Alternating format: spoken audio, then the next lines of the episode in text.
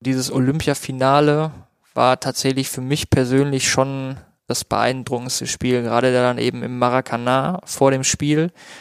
Die Nationalhymnen, die brasilianische, wie die da alle im Stadion, die mit geschrien haben, wirklich, also das habe ich noch nie erlebt gehabt. Und das hatte ich halt wirklich auch als gegnerische Mannschaft unheimlich gepusht, weil da war dann halt eine Stimmung, das habe ich halt so noch nie erlebt gehabt. Und schade, dass wir es verloren haben, das Finale dann halt auch am Ende noch so bitter, aber es war halt trotzdem eine, eine unheimlich geile Erfahrung. Kicker meets the Zone, der Fußball-Podcast, präsentiert von Tipico Sportwetten mit Alex Schlüter und Benny Zander.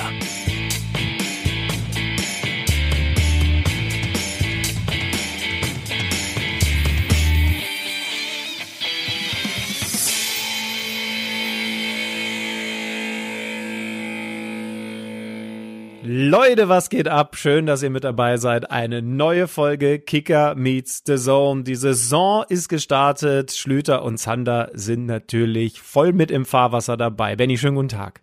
Schönen guten Tag, auch ja. von meiner Stelle. Ich sehe Alexander Schlüter zu drei Vierteln verschwinden hinter seinem Mikrofon. Wir machen das heute mit Video. Ich sehe dich, du siehst gesund aus, aber ich sehe auch nur ein Viertel von deinem Gesicht. Ja, das ist, weil ich mich geschämt habe für diese Anmoderation. Ich muss es jetzt aufklären. Das ist für mich die schlimmste Anmoderation, die man in irgendwelchen Videos oder Audiodateien bringen kann. Leute, was geht ab? Ist euch, ist euch das aufgefallen? Ist dir das aufgefallen? Ähm, ich habe mir das extra notiert, weil ich das bei Instagram und YouTube so oft erlebt habe in den letzten Wochen und Monaten, dass, dass Leute, die so Videos aufnehmen, ob jetzt so eine Instagram-Story oder bei Facebook oder sonst wo, einfach nur ein Video aufnehmen, anfangen mit Leute, was geht ab? Und ich jedes Mal denke, ja, würde ich dir sagen, aber ich kann dir ja nicht antworten. Du nimmst ja gerade ein Video auf und sprichst jetzt eine Viertelstunde, ohne dass irgendjemand zurückkommuniziert. Warum denn bitte schön, Leute, was geht ab? Leute, was geht? Leute, was geht ab? Das ist das Dümmste, was es gibt. Ist das noch nicht aufgefallen? Und deswegen hast du dir gedacht, du machst diese Anmoderation jetzt in unserem Podcast. Ja, aber, aber natürlich nur als schlechtes Beispiel. Da dienen wir ja seit Wochen so. für. Ja. Egal in welcher Wenn ihr das wenn ihr das blöd fandet gerade, schreibt uns gerne in die drunter Kommis. Ähm, wir sind auf jeden Fall wieder da, genauso wie die Bundesliga-Saison. Ja. Es läuft wieder der Ball in manchen Stadien auch vor Zuschauern und es waren viele Tore geboten am ersten Spieltag ja. und ähm, die meisten direkt zum Auftakt. Ganz genau. Und weil wir ja sowas wie die Drunterkommis der Fußball-Bundesliga sind, wollen wir in diesem KMD-Podcast oh darüber nicht. sprechen. Die Drunterkommis sind das Schlimmste, was es gibt. Kommentarspalten und Drunterkommis im Internet ähm, sind, da, da, zeigt sich nichts Gutes. Ich glaube, Christian Seifert sieht uns als die Drunterkommis seiner Liga. äh, der war übrigens in der Allianz Arena. Ich durfte schönerweise auch da sein. Wir haben es ja auf der Zone übertragen. Bayern München gegen den FC Schalke 04. Der wieviel beste Auftaktgegner ist der FC Bayern München, so aus Schalker Sicht, wenn man sich was wünschen kann? Es gibt keinen schlechteren. Im, im ich glaube europaweit. David Wagner hat ja ganz ehrlich auf der Pressekonferenz vor dieser Partie gesagt, am Anfang, als er den Spielplan gesehen hat, okay, geht los, auswärts in der Allianz Arena, hat er gesagt, na toll. Und dann hat er sich so ein bisschen vorbereitet und in diese ganze Analyse gesteigert und hat sich gesagt, naja, aber es ist ja auch nur ein Fußballspiel und wir haben trotzdem einen Matchplan und wenn das alles sauber läuft, ist es vielleicht ja sogar ein Vorteil, dass man gegen die Bayern früh in der Phase der Saison spielt. Ich glaube, er hat jetzt eine andere Meinung. Ähm, es waren keine Zuschauer da, das werdet ihr logischerweise mitbekommen haben. Es war auf diese Art und Weise dann umso spannender, die Bayern in der absoluten Topform, denn David Wagner weiß es, die haben sie immer noch, so zu erleben. Es war ein absoluter Kantersieg, aber eben auch durch eine weniger stimmungsvolle Einstellung der Schalker begünstigt. Oh, das hast du aber vorsichtig und diplomatisch formuliert. Die Bayern sind einfach für die meisten Teams in der Liga wie Steuererklärung machen.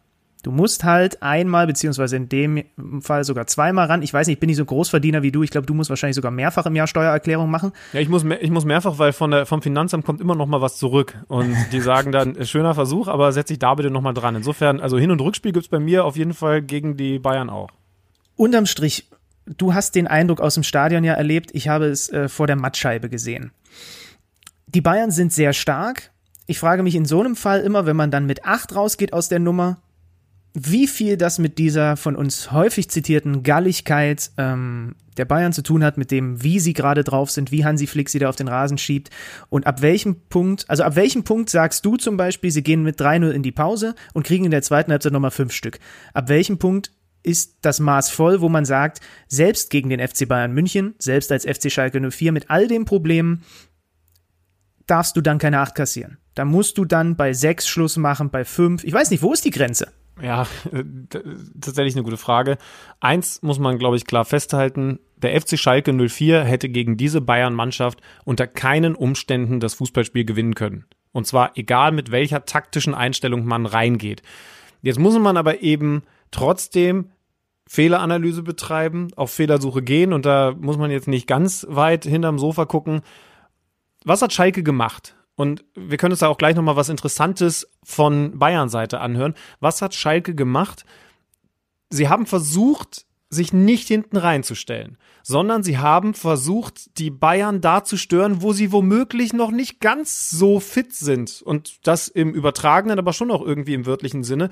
Weil David Wagner, das hatte ich schon so als Gefühl darauf spekuliert, dass die Bayern vielleicht nicht sofort wieder mit diesem unglaublichen Champions League-Schwung kommen, hat er sich verspekuliert, haben wir sehr deutlich gesehen. Das hat sich dann im Endergebnis auch wieder gespiegelt. Aber ich kann, das sage ich dir ganz ehrlich, den Grundgedanken zumindest nachvollziehen. Kann sich gerne dazu äußern. Die sind vorne draufgegangen, hat man in der dritten Reihe, in der ich dann da Platz nehmen durfte, auch sehr deutlich gehört. Also du, egal ob jetzt Stimmen auf dem Platz oder auch von der Seitenlinie von David Wagner und Co., von der ersten Minute jetzt draufschieben. Nicht, nicht bei jeder Aktion, aber wenn sich Pressing-Gelegenheiten ergeben haben, haben sie das versucht. Es gab eben ein großes Problem. Sie haben den Bayern dann in den entscheidenden Räumen trotzdem zu viel Platz gelassen und darum ging das völlig nach hinten los. Aber eben, nochmal klar gesagt, sie hätten dieses Spiel so oder so nicht gewonnen und haben sich eben dagegen entschieden, sich hinten reinzustellen. Ich habe nach dem Spiel mit Thomas Müller gesprochen. Ähm, wir müssen diesen Kerl mal dringend bei uns in den Podcast bekommen. Ich habe es dir direkt nach Stadionbesuch, als ich rausgegangen bin, als Sprachnachricht geschickt.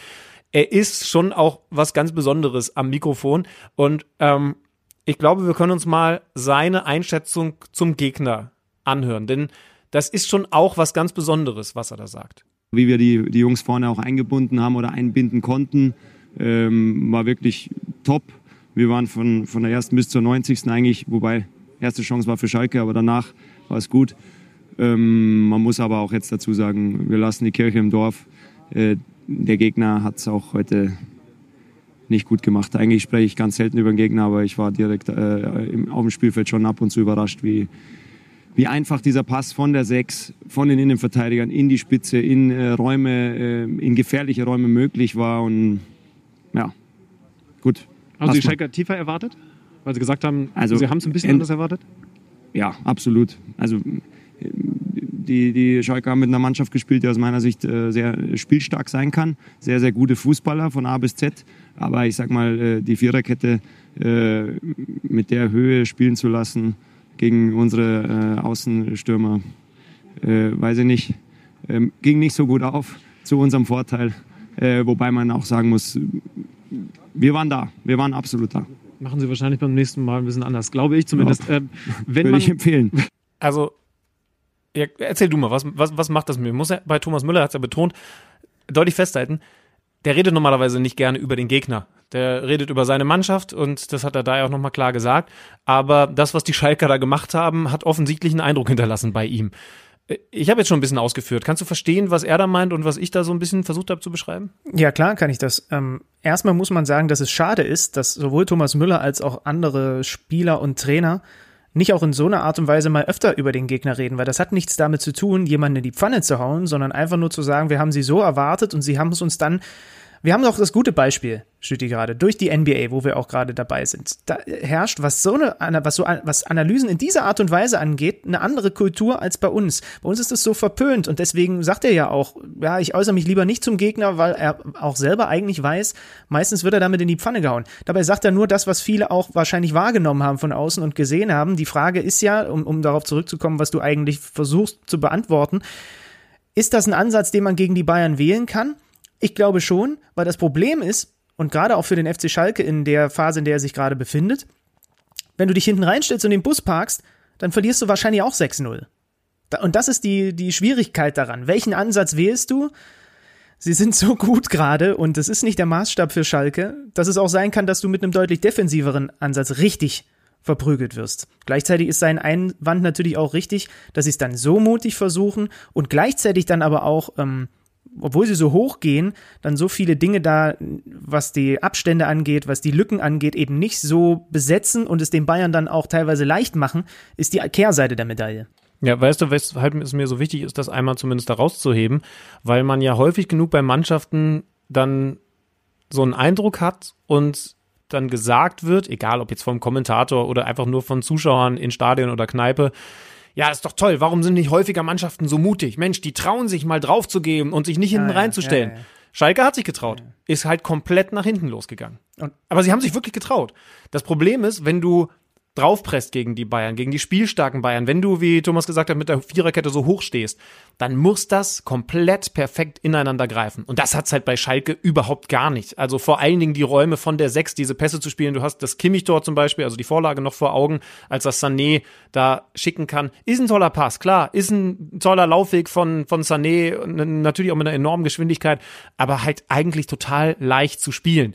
Und das ist das Riesenproblem gewesen, dass die Schalker da überhaupt kein Timing hatten, dass sie überhaupt keine vernünftige Staffelung hatten. Also das war schon ganz schlimm. Die Szene exemplarisch, auch wenn da das Kind längst in den Brunnen gefallen war, aber es eben doch irgendwie sehr beispielhaft und, und sehr anschaulich innerhalb von einer Szene. Aber ja, wie gesagt, immerhin haben sie sich ein bisschen was überlegt, weil nochmal, ich bin so 100% sicher, diese beiden Mannschaften gegeneinander und Schalke stellt sich hinten rein, das Ergebnis ist ähnlich. Vielleicht nicht 8-0, aber 5-0, 6-0 auch. Und insofern, und, und wenn es schlecht läuft für die Bayern, dann nur 3-0, 4-0. Aber damit ist klar, das wird nichts. Und das ist das Einzige, was ich sagen will. War es die falsche Taktik? Also, und, und das war ja eigentlich deine Frage, hätte man dann in der zweiten Halbzeit sagen müssen, so jetzt aber hinten reinstellen, wäre es nicht auch komisch gewesen? Ich weiß es nicht. Du musst es natürlich taktisch besser lösen, aber halt nicht, was die Gesamttaktik zwingend angeht, Naja. sondern in den einzelnen Momenten. Ne? Und das ist völlig nach hinten losgegangen. Und das ist auch übrigens das, was Sorge macht. Also, dass sie so Räume gelassen haben, weil gegen die Bayern musst du es vielleicht anders spielen, darüber kann man diskutieren, aber es wird genug Spiele geben, wo Schalke über genau so eine Art Fußball kommen muss. Mit Laufbereitschaft, vorne draufpressen und so. Und wenn du dich dann so anstellst, dann verlierst du nicht nur gegen die Bayern, sondern verlierst du auch gegen Mainz und andere Teams, die eigentlich nicht die spielerische Klasse haben, aber vielleicht sich auch befreien können auf so eine Art. Ich finde spätestens, wenn nach dem, nach der 60. Minute oder in der 60. Minute das fünfte fällt, dann muss der, der Schalter umgelegt werden und sagen, wir müssen jetzt hier ein komplettes Debakel verhindern, weil was passiert, passiert jetzt schon wieder. Laut Medienberichten hat David Wagner noch genau ein Spiel, und zwar das nächste Spiel gegen, Boru äh, gegen Borussia Dortmund, sage ich schon, gegen äh, den SV Werder Bremen. Und wenn er das nicht gewinnt, dann ist er weg. Und diese Logik musst du mir jetzt auch mal erklären.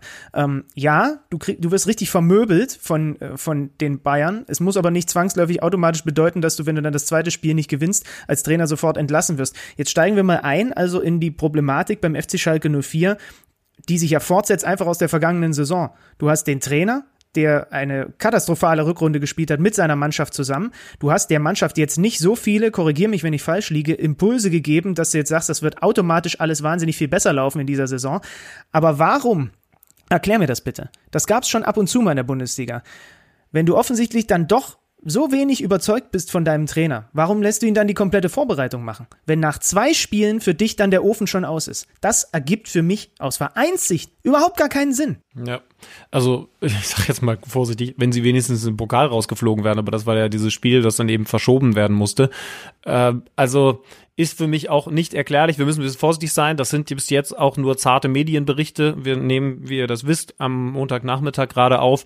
Äh, also wenn es so sein sollte, dann fände ich es auch verrückt und irgendwie würde es dann auch wieder für beziehungsweise gegen die Schalker sprechen. Also immerhin wäre das konsequent verrückt, aber es ist schon, es ist schon sehr, sehr komisch und ja, jetzt ist halt sofort Druck da, ne? Also das letzte, was David Wagner und sicherlich auch alle anderen Schalker wollten, ist, dass nach dem ersten Spiel, auch wenn es ausgerechnet die Bayern auswärts sind, so eine Drucksituation entsteht. Oh nein, es geht so negativ weiter.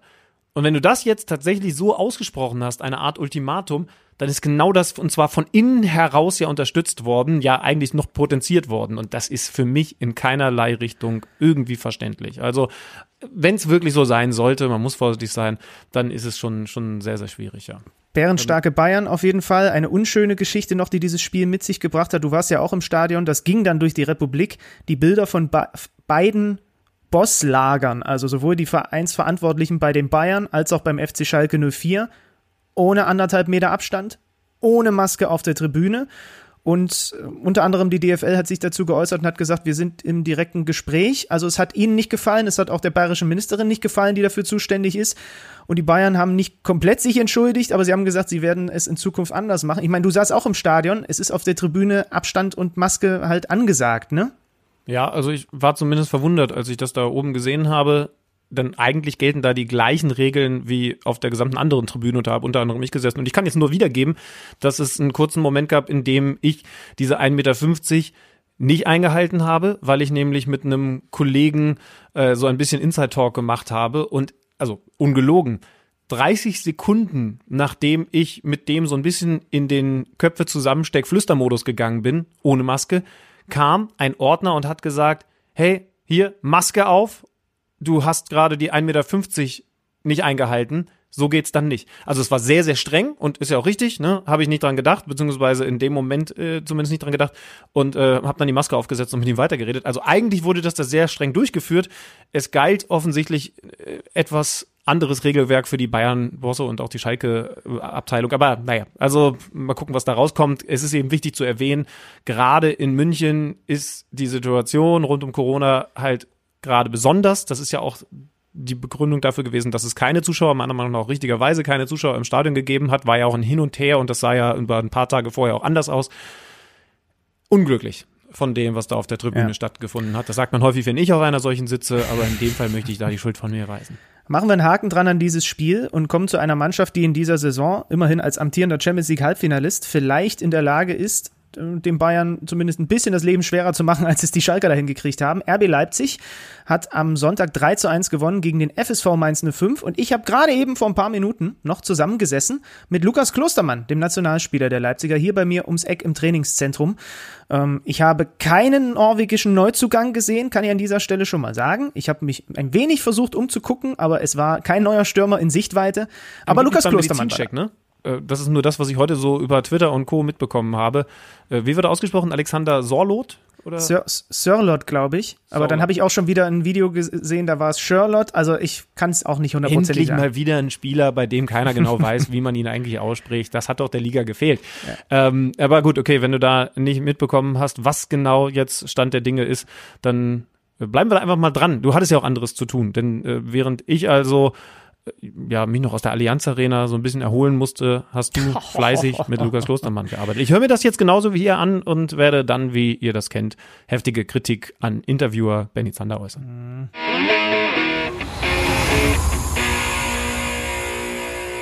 Da sind wir am Tag nach dem ersten Bundesligaspiel von RB Leipzig in der neuen Saison gegen den FSV Mainz 05 und ich sitze hier mit einem Mann, der stand auf dem Rasen, hat das Ganze miterlebt, hat sich am Ende gefreut über einen verdienten 3 zu 1 Sieg. Und ich sage erstmal schönen guten Tag, dass du dir die Zeit nimmst für unseren Podcast. Lukas Klostermann, hallo. Hi, grüß dich. Wie sah jetzt, wir befinden uns jetzt hier so ein bisschen nach dem Mittag, wie sah denn der Vormittag am Tag nach dem Spiel, wie sieht der aus bei RB? Was hast du gemacht? Was habt ihr vielleicht auch schon analysiert? Ich habe gehört, ein bisschen Behandlung gab es auch schon. Ähm, wie sah das jetzt alles so aus? Ähm, ja, der Tag nach dem Spiel. Ähm, das hängt natürlich dann individuell immer ein bisschen davon ab, ob man jetzt gespielt hat oder ob man dann heute im Spielersatztraining ran darf. Also die Spieler, die dann jetzt gestern ähm, nicht so eine hohe Belastung hatten, dass die dann jetzt heute quasi nochmal ein bisschen intensiveres Training absolvieren.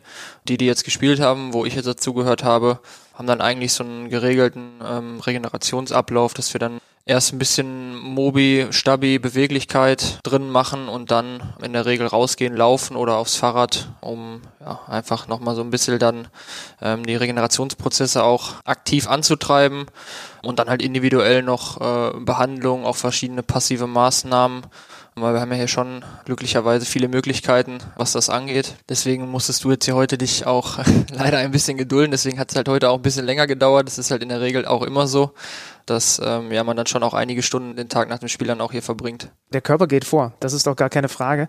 Und dann, liebe Hörer, kann ich euch sagen, kam er gerade hier reingeschwebt. Ähm, ich weiß immer, wie ich aussehe, wenn ich donnerstags ab und zu hier in der Soccer World in Leipzig mal eine Stunde Fußball spielen gehe. Da kannst du mich drei Tage auf die Intensivstation legen. Gibt es bei euch Profifußballern, ich weiß, ihr seid durchtrainiert, ihr seid darauf äh, vorbereitet, gibt es aber auch mal Tage nach einem Training oder nach einem Spiel, wo es dir auch so geht wie mir? Kannst du mir mal ein bisschen die Illusion nehmen, dass äh, man durch so eine Saison marschiert und man kommt jeden Tag nach dem Spiel und ja, ich könnte eigentlich direkt wieder zocken? Ja, weiß ich gar nicht. Also ich habe jetzt eigentlich äh, gedacht, dass das für dich eigentlich schon auch klar ist, dass in so einer Saison ähm, da definitiv auch mal bei uns so Tage dabei sind, gerade wenn es dann jetzt irgendwann in die englischen Wochen geht, wo wir dann wirklich alle drei Tage spielen, dann halt eben auch noch diese späten Spiele, wo ähm, viele von uns, unter anderem halt auch ich, dann auch danach unheimlich schwer in Schlaf kommen, wo es dann auch keine Seltenheit ist, dass man tatsächlich mal erst um drei, halb vier, vielleicht auch sogar noch später eben einschläft, weil ja, der Körper dann irgendwie noch so voller Adrenalin ist und man dann noch so ähm, aufgewühlt ist, gerade dann jetzt in den nächsten Wochen dann ja hoffentlich auch weiterhin mit Fans, ist dann natürlich auch nochmal eine ganz andere Atmosphäre. Ich persönlich fand es unheimlich schön, dass gestern wieder ähm, Fans mit dabei sein konnten. Das ist dann auch, finde ich, mehr oder weniger egal, ob es dann jetzt in Anführungsstrichen nur 8500 sind oder ob das Stadion voll ist. Das macht einfach, ja, das macht den Fußball halt einfach aus. Es ist, ähm, ja, für uns Spieler auch eine ganz andere Atmosphäre. Und äh, ja, darauf haben wir jetzt lange äh, hingefiebert, dass es irgendwann jetzt wieder soweit ist, dass wir vor Fans, vor Zuschauern spielen dürfen. Und ähm, ja, dass wir dann gestern auch noch äh, die Fans mit drei Punkten und ähm, ja, glaube ich, auch einem recht ordentlichen Spiel äh, begeistern konnten, hat uns dann natürlich umso mehr gefreut. Christian Streich hat uns so ein bisschen verraten, was sich aus Trainersicht dann jetzt wieder verändert, wo zumindest ein paar Zuschauer, das war nach dem Pokalspiel gegen Mannheim, da waren es so 500, jetzt waren es bei euch 8,5 gestern. Äh, ich habe das Spiel auch im Radio kommentiert, habe dann auch mitbekommen, wie, wie sich das stimmungstechnisch so gestaltet. Was verändert sich denn konkret auf dem Spielfeld für dich als Spieler? Also Christian Streich hat gesagt, er hat dann so ein bisschen Probleme hier und da mal die Spieler zu erreichen, die weiter weg sind. Aber was verändert sich für dich als Spieler? Also ich könnte mir zum Beispiel vorstellen, wenn Leute im Stadion sind und man fährt einen Konter, dann pusht das einen noch mal ein bisschen mehr, als wenn es stiller ist. Ja, definitiv. Ich muss sagen, ähm, jetzt gestern hat man das oder habe ich das als Spieler dann schon auch noch mal ein bisschen bewusster wieder wahrgenommen, weil es halt einfach auf einer gewissen Art und Weise wieder eine, eine, neue Erfahrung war, weil wir jetzt eben monatelang ohne Zuschauer gespielt haben und ähm, ja, deswegen hat man da dann schon vielleicht das so ein bisschen bewusster erlebt, eben genauso, was du jetzt gerade ähm, erzählt hast, dass du dann bei einem, bei einem Konter durch die Fans vielleicht auch so ein bisschen nach vorne getragen wirst, dass du aber auch wie in so einem Spiel gestern, wo ich denke gerade in der ersten Halbzeit wieder das Spiel wirklich ähm, ja, unheimlich gut unter Kontrolle hatten, ähm, dass du dann halt mit den, mit den Fans auch irgendwie zu so einer Art Einheit wirst. Also dass einmal dann, wenn eine gelungene Aktion ist, dass dann auch von außen eben positives Feedback kommt, das nimmst du dann gestern vielleicht ein bisschen bewusster, sonst eher unbewusster, dann natürlich auch positiv mit auf und ähm, ich finde, das kann dann, kann dann halt, wenn du dann auf so einer positiven Welle irgendwie gerade reitest, ist das für dich als Spieler dann, glaube ich, auch nochmal ein Stück weit leichter und ähm, ja, deswegen war das schon was Besonderes und hat uns gestern auch definitiv geholfen. Fühlt sich eigentlich wie eine neue Saison an? Also es ist ein Monat her, da stand ihr im Champions League Halbfinale. Dann mhm. war, glaube ich, fünf Tage mal durchpusten und dann ging schon wieder die Vorbereitung. Oder ja. ist es einfach immer noch das Gleiche eigentlich? Ja, es ist tatsächlich ein bisschen kurios dieses Jahr. Irgendwie, es ist für mich als Spieler auch so ein bisschen schwierig zu greifen, tatsächlich, ob das denn dann jetzt so eine komplett neue Saison ist. Natürlich auf dem Papier schon, aber wie du halt gerade schon gesagt hast, dadurch, dass die alte und die neue jetzt so ein bisschen ja, fließend ineinander übergegangen sind, mehr oder weniger, dann jetzt eben mit ein paar Tagen ähm, oder vielleicht waren es anderthalb Wochen bei uns, ich weiß gar nicht mehr ganz genau. Ähm, auf jeden Fall ist es sehr schnell äh, rumgegangen, die, mhm. die fußballfreie Zeit. Es ist natürlich eine, eine große Herausforderung auch dieses Jahr, aber ja, ich denke, dass wir jetzt auch schon in den ersten beiden Pflichtspielen gezeigt haben, dass wir gut drauf sind, ähm, dass wir ähm, ja die die guten Eindrücke aus dem Training ähm, auch mit auf dem äh, auf den Platz gebracht haben und ja, das macht uns allen äh, jetzt Mut für die nächsten Aufgaben und da wollen wir natürlich dann jetzt auch möglichst viele Punkte holen. Das Gesicht der Mannschaft hat sich ein bisschen verändert, aber das bisschen ist durchaus mit einem Ausrufezeichen zu versehen, weil neben Patrick Schick eben auch Timo Werner weg ist. Die beiden haben viele Tore geschossen, viele Dinge vorbereitet. Gerade das ist jetzt für mich in den ersten Wochen spannend zu sehen, wie verändert sich euer Spiel eigentlich ohne Timo Werner. Wie sehr müsst ihr euch da anpassen jetzt auf, auf Strecke darauf, dass euch diese Waffe da vorne und alle seine Qualitäten, die ihn ja auch auf eine gewisse Art und Weise einzigartig machen, dass die jetzt nicht mehr da sind? Ja, es wird natürlich schon eine Herausforderung, definitiv. Dessen sind wir uns auch alle bewusst. Aber ich fand, dass man gerade dann auch in dem gestrigen Spiel gesehen hat, dass ja dadurch, dass Timo und Patrick uns jetzt verlassen haben, vorne dann vielleicht doch auch der ein oder andere Spieler dann mal mehr in diese Abschlusssituation kommt gestern in dem Spiel hätten wir meiner Meinung nach gut und gerne auch zwei, drei, vier Tore mehr machen können, wenn nicht sogar müssen, weil wir schon zwei, drei hundertprozentige noch hatten. Und das finde ich zeigt halt eigentlich so ein bisschen, dass wir trotzdem als Mannschaft noch gut funktionieren und dass es halt eben ja dann darauf ankommen wird, ja, dass wir dann in den entscheidenden Situationen halt vorne auch eiskalt sind, wer auch immer das dann ist. Timo hat natürlich mit, mit seiner einzigartigen Dynamik sich selber immer ja in diese guten Situationen auch bringen können, war dann natürlich auch extrem treffsicher, was für uns als Mannschaft dann natürlich auch extrem wichtig war. Und jetzt wird es halt einfach wichtig sein, dass wir da alle so ein bisschen in seine Fußstapfen treten, dass egal wer da vorne dann in die Situation kommt und ich bin zuversichtlich und ich bin mir sehr sicher, äh, dass wir weiterhin in, in der Häufigkeit auch äh, in diese Situation kommen werden. Und da wird es halt einfach nur, ähm, in Anführungsstrichen, nur wichtig sein, dass wir die Situation dann eiskalt nutzen. Jetzt gestern war es in Anführungsstrichen nicht so dramatisch, weil wir ja trotzdem drei Tore geschossen haben, aber es werden mit Sicherheit auch Spiele kommen, wo wir dann jetzt nicht in der Häufigkeit dann eben diese gefährlichen äh, Chancen vorne bekommen und die müssen wir dann halt einfach eiskalt nutzen. Vielleicht verändert sich tatsächlich, wie ihr eure Chancen bekommt. Ne? Also das war gestern ja schon ganz gut zu sehen. Also ich frage mich auch, wie verändert sich zum Beispiel die Herangehensweise eurer Gegner. Ich habe schon das Gefühl gehabt, dass es manche Gegner gab, die eigentlich in der Saison ein bisschen höher stehen gegen euch, aber bewusst, weil sie wissen, den Werner kriegst du sonst mit dem Lasso nicht mehr eingefangen, halt dann doch eine Spur tiefer. Und gestern gegen Mainz waren ja sehr viele Chancen dann im Zweifel auch rausgespielt, fast auf dem Bierdeckel, ne? mit all euren, euren guten Fußballern, die ihr da in den Reihen habt. Also vielleicht verändert sich auch gar nicht mal die Anzahl der Chancen, die ihr habt, aber es ist dann halt vielleicht mehr auf etwas engerem Raum aus, zusammengespielt und kombiniert, als es vielleicht vorher war, weil Timo natürlich seine totalen Stärken hat, wenn er die Tiefe kann. Ne? Ja, definitiv. Das hat man gestern, finde ich, auch gesehen, dass wir, glaube ich, auch ja, zwei, drei richtig gute Chancen auch dann aus der zweiten Reihe hatten. Äh, wir haben da jetzt gestern mit, mit Emil und Danny, um jetzt mal zwei zu nennen, glaube ich, auch Spieler auf dem Platz gehabt, die einen extrem guten Schuss auch haben, eine gute Schusstechnik, auch, auch aus der Distanz. Da konnte sich der Mainzer Torhüter, glaube ich, zwei, dreimal auch sehr gut auszeichnen. Da würde ich dir voll und ganz zustimmen, dass sich da einfach die, die Art und Weise, wie wir dann in diese gefährlichen Situationen kommen, ähm, dass sich das eben verändern wird oder sich jetzt halt auch schon verändert hat. Aber am Ende des Tages ist halt wichtig, dass wir die Tore schießen, ganz egal, wie wir in diese Situation kommen. Wichtig ist, ähm, ja. dass wir vorne genug machen und nach Möglichkeit hinten immer weniger kassieren. Ja, und sind wir ehrlich, ja, ihr seid ohne Timo Werner ins Champions League Halbfinale eingezogen. Ähm, da war er schon äh, nicht mehr dabei, also zumindest dann er hat euch erstmal auch in die Ausgangslage gebracht, aber dann in der entscheidenden Runde eben nicht mehr. Wie blickst du auf dieses Champions League Turnier zurück? Weil das ist was, was es vielleicht so in der Art und Weise nicht mehr geben wird. Wie speziell war das für dich, für euch Spieler? Ja, es war natürlich schon auch ein, ja, ein außergewöhnliches Format in dem Sinne, weil, wie du gerade schon gesagt hast, es das unter Umständen so nicht mehr geben wird. Ich glaube, da gibt es ja schon auch Überlegungen jetzt, ob man das vielleicht dann mal doch nochmal in Zukunft so ausprobiert. Ich denke, es wird letztendlich vor allem halt auch daran scheitern, dass letztendlich keine Zeit dafür sein wird, weil während der, der Sommerzeit dann immer die großen Turniere anstehen, ja auch fast jedes Jahr.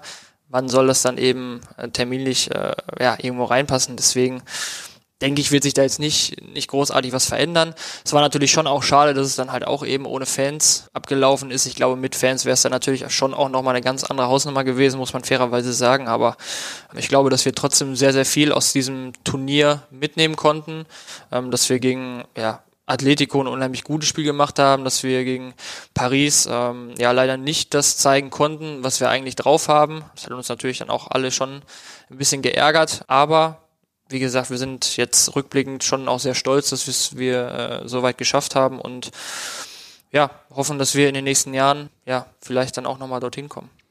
So ein Paris-Spiel kann auch ein Learning sein, ne? Also zu sehen, auf welchem Niveau vielleicht dann noch ein paar Prozent fehlen. Und ähm, ich, ich fand das so ein bisschen bezeichnend. Ich, ich, merke bei euch immer, wenn es sehr, also beziehungsweise es war da, ist es mir aufgefallen, ihr habt einen sehr sicheren Rückhalt eigentlich mit Peter Gulaschi, der so gut wie nie Fehler macht. So. Und in dem Spiel hat man selbst ihm ein bisschen die Nervosität angemerkt, die aber folgerichtig ist, weil jeder, der auf welchem Niveau auch immer mal Fußball gespielt hat, hat mal ein Spiel, wo er merkt, okay, irgendwas greift hier gerade nicht, was sonst bei uns greift und der Gegner ist heute irgendwie ein Stück spritziger, wacher, was auch immer.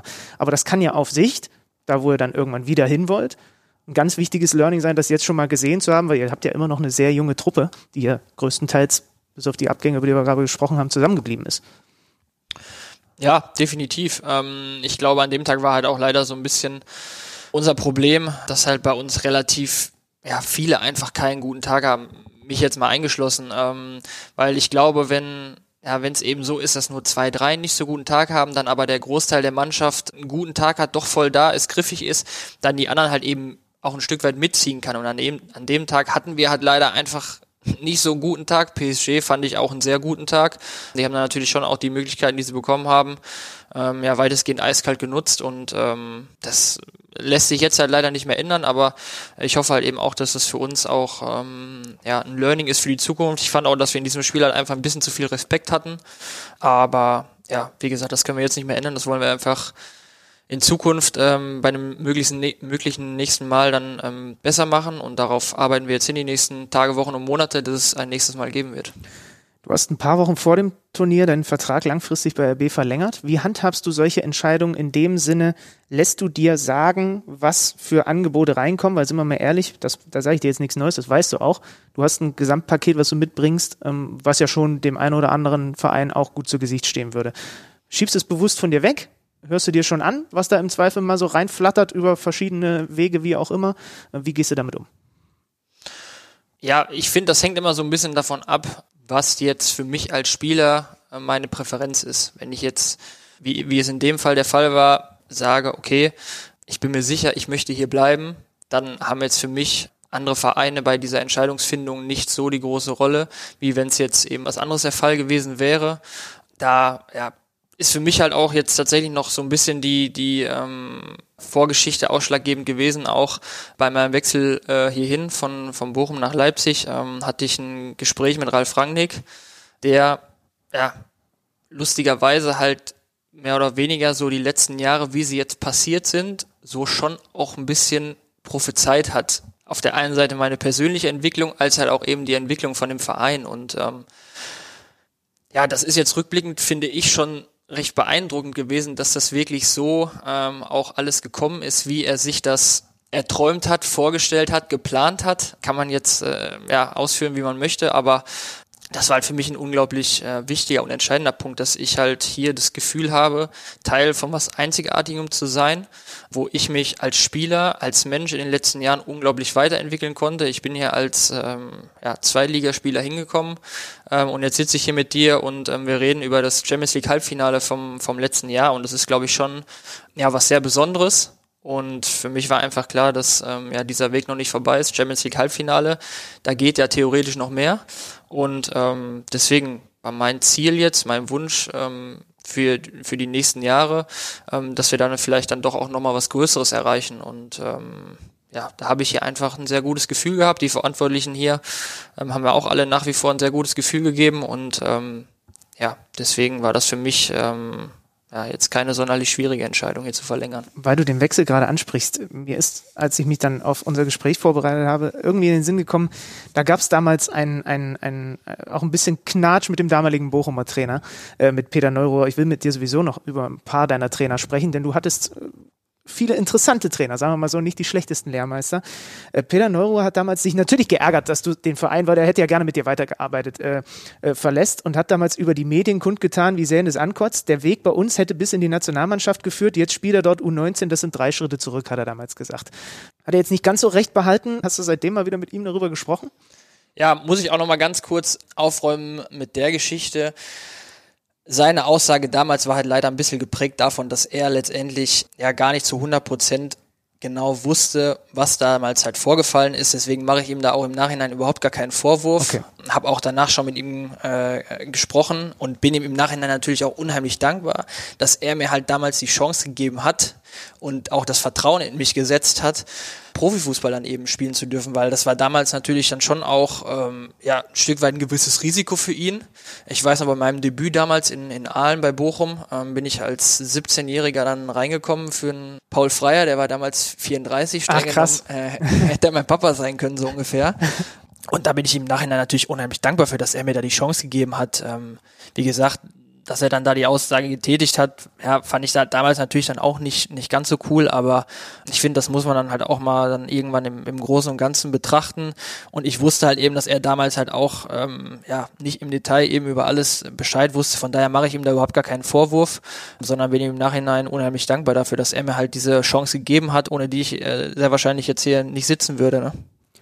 Kann man so sagen, ja. Wie viel, wie viel Anteil an dieser Verlängerung, an der Tatsache, dass du wie hast du es gerade gesagt, ist eh für mich klar, dass ich eigentlich hier verlängern will, hat, äh, dass der Trainer hier in Leipzig Julian Nagelsmann heißt?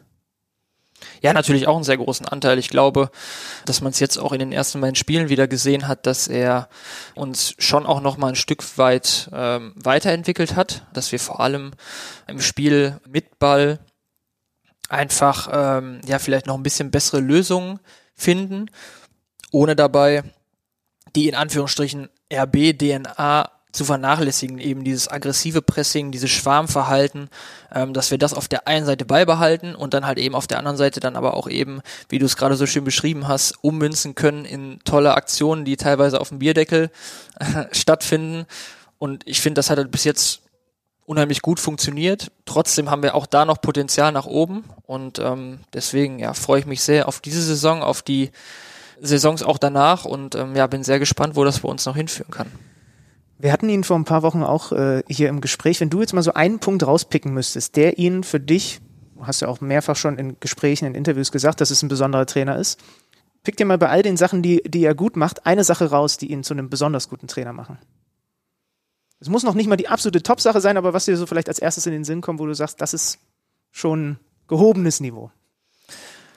Ja, halt eben, äh, finde ich ganz besonders in den, in den Taktikbesprechungen, in den Spielvorbesprechungen, dass ich halt wirklich das Gefühl habe, als Spieler, wenn er vorne vor der Mannschaft steht, was erzählt, was zeigt an der Tafel, dass es halt wirklich absolut Hand und Fuß hat und du das halt auch wirklich zu 100 Prozent nachvollziehen kannst und dann eben auch von der Idee überzeugt bist. Das ist halt, glaube ich, ja, mit Abstand das Wichtigste, dass du als Trainer es schaffen musst, deine Mannschaft mit deiner Idee auch abzuholen, dass sie wirklich voll und ganz davon auch überzeugt ist. Weil wenn die Mannschaft am Ende einen Spielstil spielen muss, von der sie nicht überzeugt ist, dann wird das auf kurz oder lang nicht gut funktionieren. Da kannst du noch so eine gute Mannschaft haben, früher oder später wird das nicht funktionieren. Und ich finde schon, dass er das außergewöhnlich gut macht. Ja, was ihn, denke ich, auch zu einem ja, sehr, sehr besonderen Trainer macht. Wie geht ihr intern um mit dem Thema Saisonziele? Also auf der Pressekonferenz sitzt der Trainer und sagt, wir wollen unter die ersten vier in der Liga kommen. Gibt es intern was Konkreteres? Ich weiß nicht. Etwas, wo man sich im Vergleich zum Vorjahr, was die Siege, was die Gegentore, also konkretere Ziele, die ihr natürlich nie nach außen tragt, aber die ihr für euch definiert? Die soll ich jetzt hier nach außen tragen? Nein, nein, du sollst, du sollst nur sagen, gibt es da sowas in, in der Art und Weise? Also so jetzt ganz konkret ähm, tatsächlich nicht. Ich muss sagen, also ähm, für mich als Verteidiger jetzt ähm, spreche ich halt auch häufig dann mit, mit dem Pete, wo wir tatsächlich schon wirklich versuchen, jedes Spiel halt einfach zu Null zu spielen.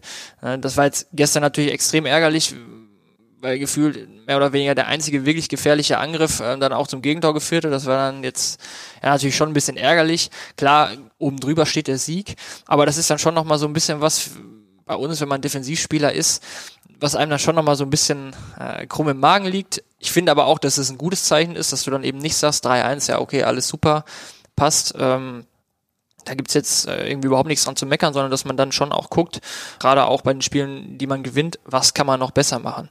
Und ja, ich, ich finde, dass das ein wichtiger Aspekt ist. Das haben wir jetzt die letzten Jahre auch immer schon so gemacht. Und ähm, ja, das ist jetzt so ein bisschen was jetzt für mich äh, persönlich als Defensivspieler, wo man dann schon auch drauf schaut.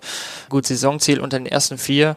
Ja, muss man jetzt auch fairerweise sagen, ob es jetzt der zweite, dritte oder vierte Platz ist, hat es natürlich nicht so die Relevanz, wie wenn es dann mal der erste Platz werden würde. Da muss man natürlich auch fairerweise sagen, für uns ist natürlich extrem wichtig, dass wir eben dann nach Möglichkeit wieder in der Champions League spielen dürfen, weil das dann halt schon auch nochmal ganz besondere Spiele sein können, ähm, wo man dann natürlich schon auch nochmal ähm, ja, ganz besondere Erfahrungen äh, auch sammeln kann. Und ähm, das haben wir jetzt in der Vergangenheit schon erleben dürfen.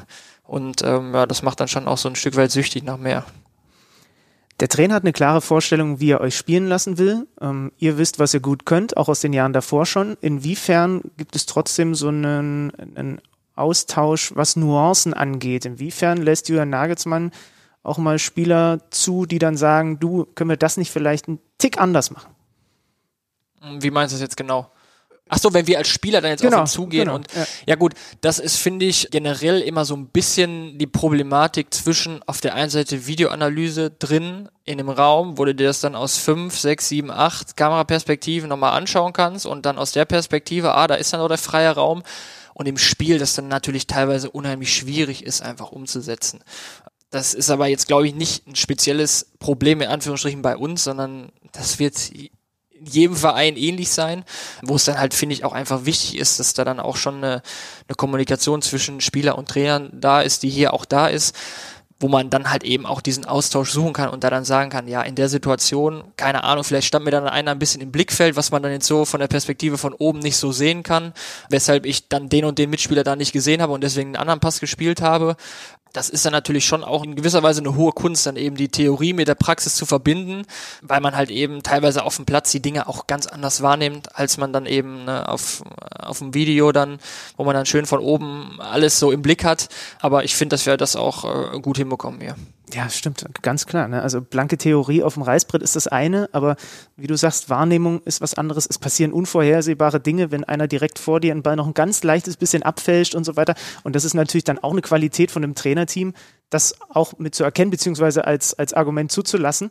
Und bei diesem Faktor wirst du ja nie komplett rausnehmen können. Ja, genau, das wird ja nie genau. so dieses klinische Spiel, wo 100 Prozent das, was man vorher sich überlegt, aufgeht. Ne? Genau, genau. Ja. Vor allem halt, dass der Trainer das dann halt auch nicht so auffasst als, oh ja, jetzt ist er wieder der Spieler, der Klostermann, und der will sich jetzt hier wieder nur rausreden, weil er da irgendwas nicht gut gemacht hat, sondern dass da dann schon auch äh, ein Gespür dafür da ist, dass der Trainer das dann halt auch ein Stück weit akzeptiert, dass es dann in der Praxis vielleicht nicht so umsetzbar ist oder war oder da dann eben noch so ein Störfaktor mit drin war, der halt eben dann ne, auf dem Reißbrett nicht so mit vorherzusehen war, ähm, dass das halt auch einfach akzeptiert wird und dass man da dann halt irgendwie in Anführungsstrichen gemeinschaftlich eine gute Lösung findet, um es dann halt eben das nächste Mal besser zu machen.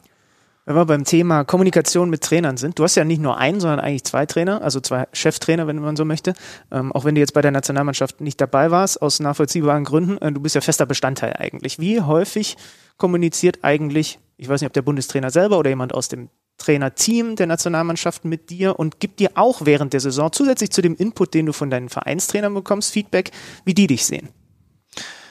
Ja, da muss man sagen, normalerweise ist das ja glücklicherweise so, dass wir ja auch jetzt gerade in den Herbstmonaten gefühlt jeden Monat, ich glaube ja jetzt Oktober, äh, November auf jeden Fall. Genau, ja. sogar September, Oktober, November ja eigentlich, ja. Ähm, dann halt auch recht regelmäßig da sind, wodurch man dann, dann schon ja auch extrem regelmäßig auch ein Feedback bekommt. Das ist, denke ich, manchmal auch ähm, ja ganz gut, wenn man da dann vielleicht nochmal eine andere Sichtweise bekommt. Ähm, bei mir war es jetzt glücklicherweise so, zum Beispiel in der letzten Saison, dass ich da jetzt relativ viel gespielt habe. Ich glaube, dass das tatsächlich vielleicht auch nochmal ein Stück weit wichtiger ist für Spieler, die vielleicht nicht so viel im Verein spielen, dass du dir dann auch gerade vielleicht bei der Nationalmannschaft dann auch nochmal ein Stück weit Selbstvertrauen holen kannst, da dann vielleicht auch mal spielen kannst, in Anführungsstrichen, weil du vielleicht bei einem, ja, Weltklasse-Verein spielst, wo jetzt vielleicht gerade jemand auf deiner Position ein Stück weit die Nase vorn hat, dass du dann halt bei der Nationalmannschaft eben dann da auch nochmal einfach positive Eindrücke mitnehmen kannst. Und ähm, ja, auch jetzt während der Corona-Zeit gab es ja schon auch regelmäßig Kontakt, weil das natürlich schon auch jetzt eine unglaublich spezielle Saison war, äh, spezielle Phase. Phase, genau, ich ja. habe eigentlich ein anderes Wort gesucht, aber Phase tut's auch. ähm, was, ja, was natürlich schon für alle sehr außergewöhnlich war und ähm, ja, da war ja mehr oder weniger die einzige Möglichkeit eben die, die Kommunikation dann, um sich dann auszutauschen. Und ähm, ja, das, das haben wir dann aber äh, auch eben gemacht. Thema DFB. Ich habe mittlerweile mit einer ganzen Reihe an Sportlern, auch mache auch viel mit Basketballer Interviews und so weiter. Und das größte Thema, was immer wieder kommt, alle paar Wochen, wenn ich Interviews mache, Olympische Spiele, Olympische Spiele, Olympische Spiele. Wer das Glück hatte, dabei zu sein, kriegt, wenn das Thema nur aufkommt und meistens bringen sie es von selbst dann auch nochmal mit rein, glänzende Augen. 2016 Olympische Spiele in Brasilien. Was war das Besondere an dieser Erfahrung, die du da gemacht hast? Ja, das ist halt eben ein ganz besonderes Fußballturnier war und halt eben das größte Sportereignis der Welt. Und ich komme halt eben aus einer Sportlerfamilie. Meine Eltern haben lange und viel äh, in der Leichtathletik gemacht. Von daher, ja, war da schon immer so ein bisschen der Bezug auch zu Olympia, zu Olympischen Spielen gegeben. Der Traum schien damals vielleicht schon so ein bisschen geplatzt, als ich mich dann irgendwann für den Fußball entschieden habe und nicht für die für die Leichtathletiklaufbahn weil ich muss sagen, zum damaligen Zeitpunkt wusste ich auch ehrlich gesagt gar nicht wirklich, dass äh, es bei Olympia auch so ein Fußballturnier gibt, weil ich da nie eine deutsche Mannschaft gesehen habe, ja. ne, als, als Kind dann eben. Von daher ähm, ja, war es dann für mich ja ein extrem geiles Gefühl, ähm, als es dann hieß, ja okay, du darfst da wirklich mit hinfahren. Und dass wir dann natürlich am Ende des Tages glücklicherweise auch so weit gekommen sind, bis ins Finale, dass wir dann halt auch ins olympische Dorf durften, weil da war es ja vorher so, wir sind quasi von Spieltag zu Spieltag immer in eine andere Stadt gereist. Also wir hatten quasi Spieltag, am nächsten Tag war Regeneration und Reisetag, und dann der Tag danach war wieder Tag vorm Spiel und dann war wieder ein Spiel. Ja. Und das hatten wir ähm, ja, ja zwei Wochen lang dann ungefähr so. Und deswegen war es eine un unglaublich geile Zeit, weil es eben gefühlt, es, es war nie wirklich eine Pause drin. Und das waren halt eben extrem viele Eindrücke in sehr kurzer Zeit. Und ähm, ja, gerade dann die, die letzten Tage im Olympischen Dorf mal mitzuerleben, da in so einem riesigen gefühlt Flugzeughangar, wo man dann eben gegessen hat. Also es war wirklich fünf, sechs, 700 Meter lang, ähm, wo dann eben alle Athleten gegessen haben. Äh, es gab auch einen McDonald's im Dorf, wo ähm, ja wir Den, den habt ihr aber bestimmt nie von innen gesehen. ja, oder? wir haben, wir haben den, also ich habe den tatsächlich nicht von innen gesehen, weil zum einen ähm, die Schlange davor wirklich immer so lang war. also da hätte man ungelogen wirklich zwei, drei Stunden angestanden. Und dann war eben das Problem, in Anführungsstrichen, dass vor dem Spiel, vor dem Finale, ein Besuch bei McDonalds jetzt auch nicht so das Wahre gewesen wäre. Deswegen haben wir das dann da tatsächlich auch mal weggelassen. War mir jetzt auch nicht ganz so wichtig, da mal in den McDonalds reinzugehen, weil das kann ich hier auch machen Ja, ja. wenn ich das möchte. Ähm, von daher war es halt einfach ja unglaublich coole Erfahrung, da auch dann ja die ganzen Weltklasse-Athleten auch irgendwie dann so auf einem so einem engen Raum ähm, zusammen zu haben und ähm, ja, ich träume tatsächlich auch mal davon, vielleicht irgendwann nochmal mit dabei sein zu können, wenn sich das mal ergibt.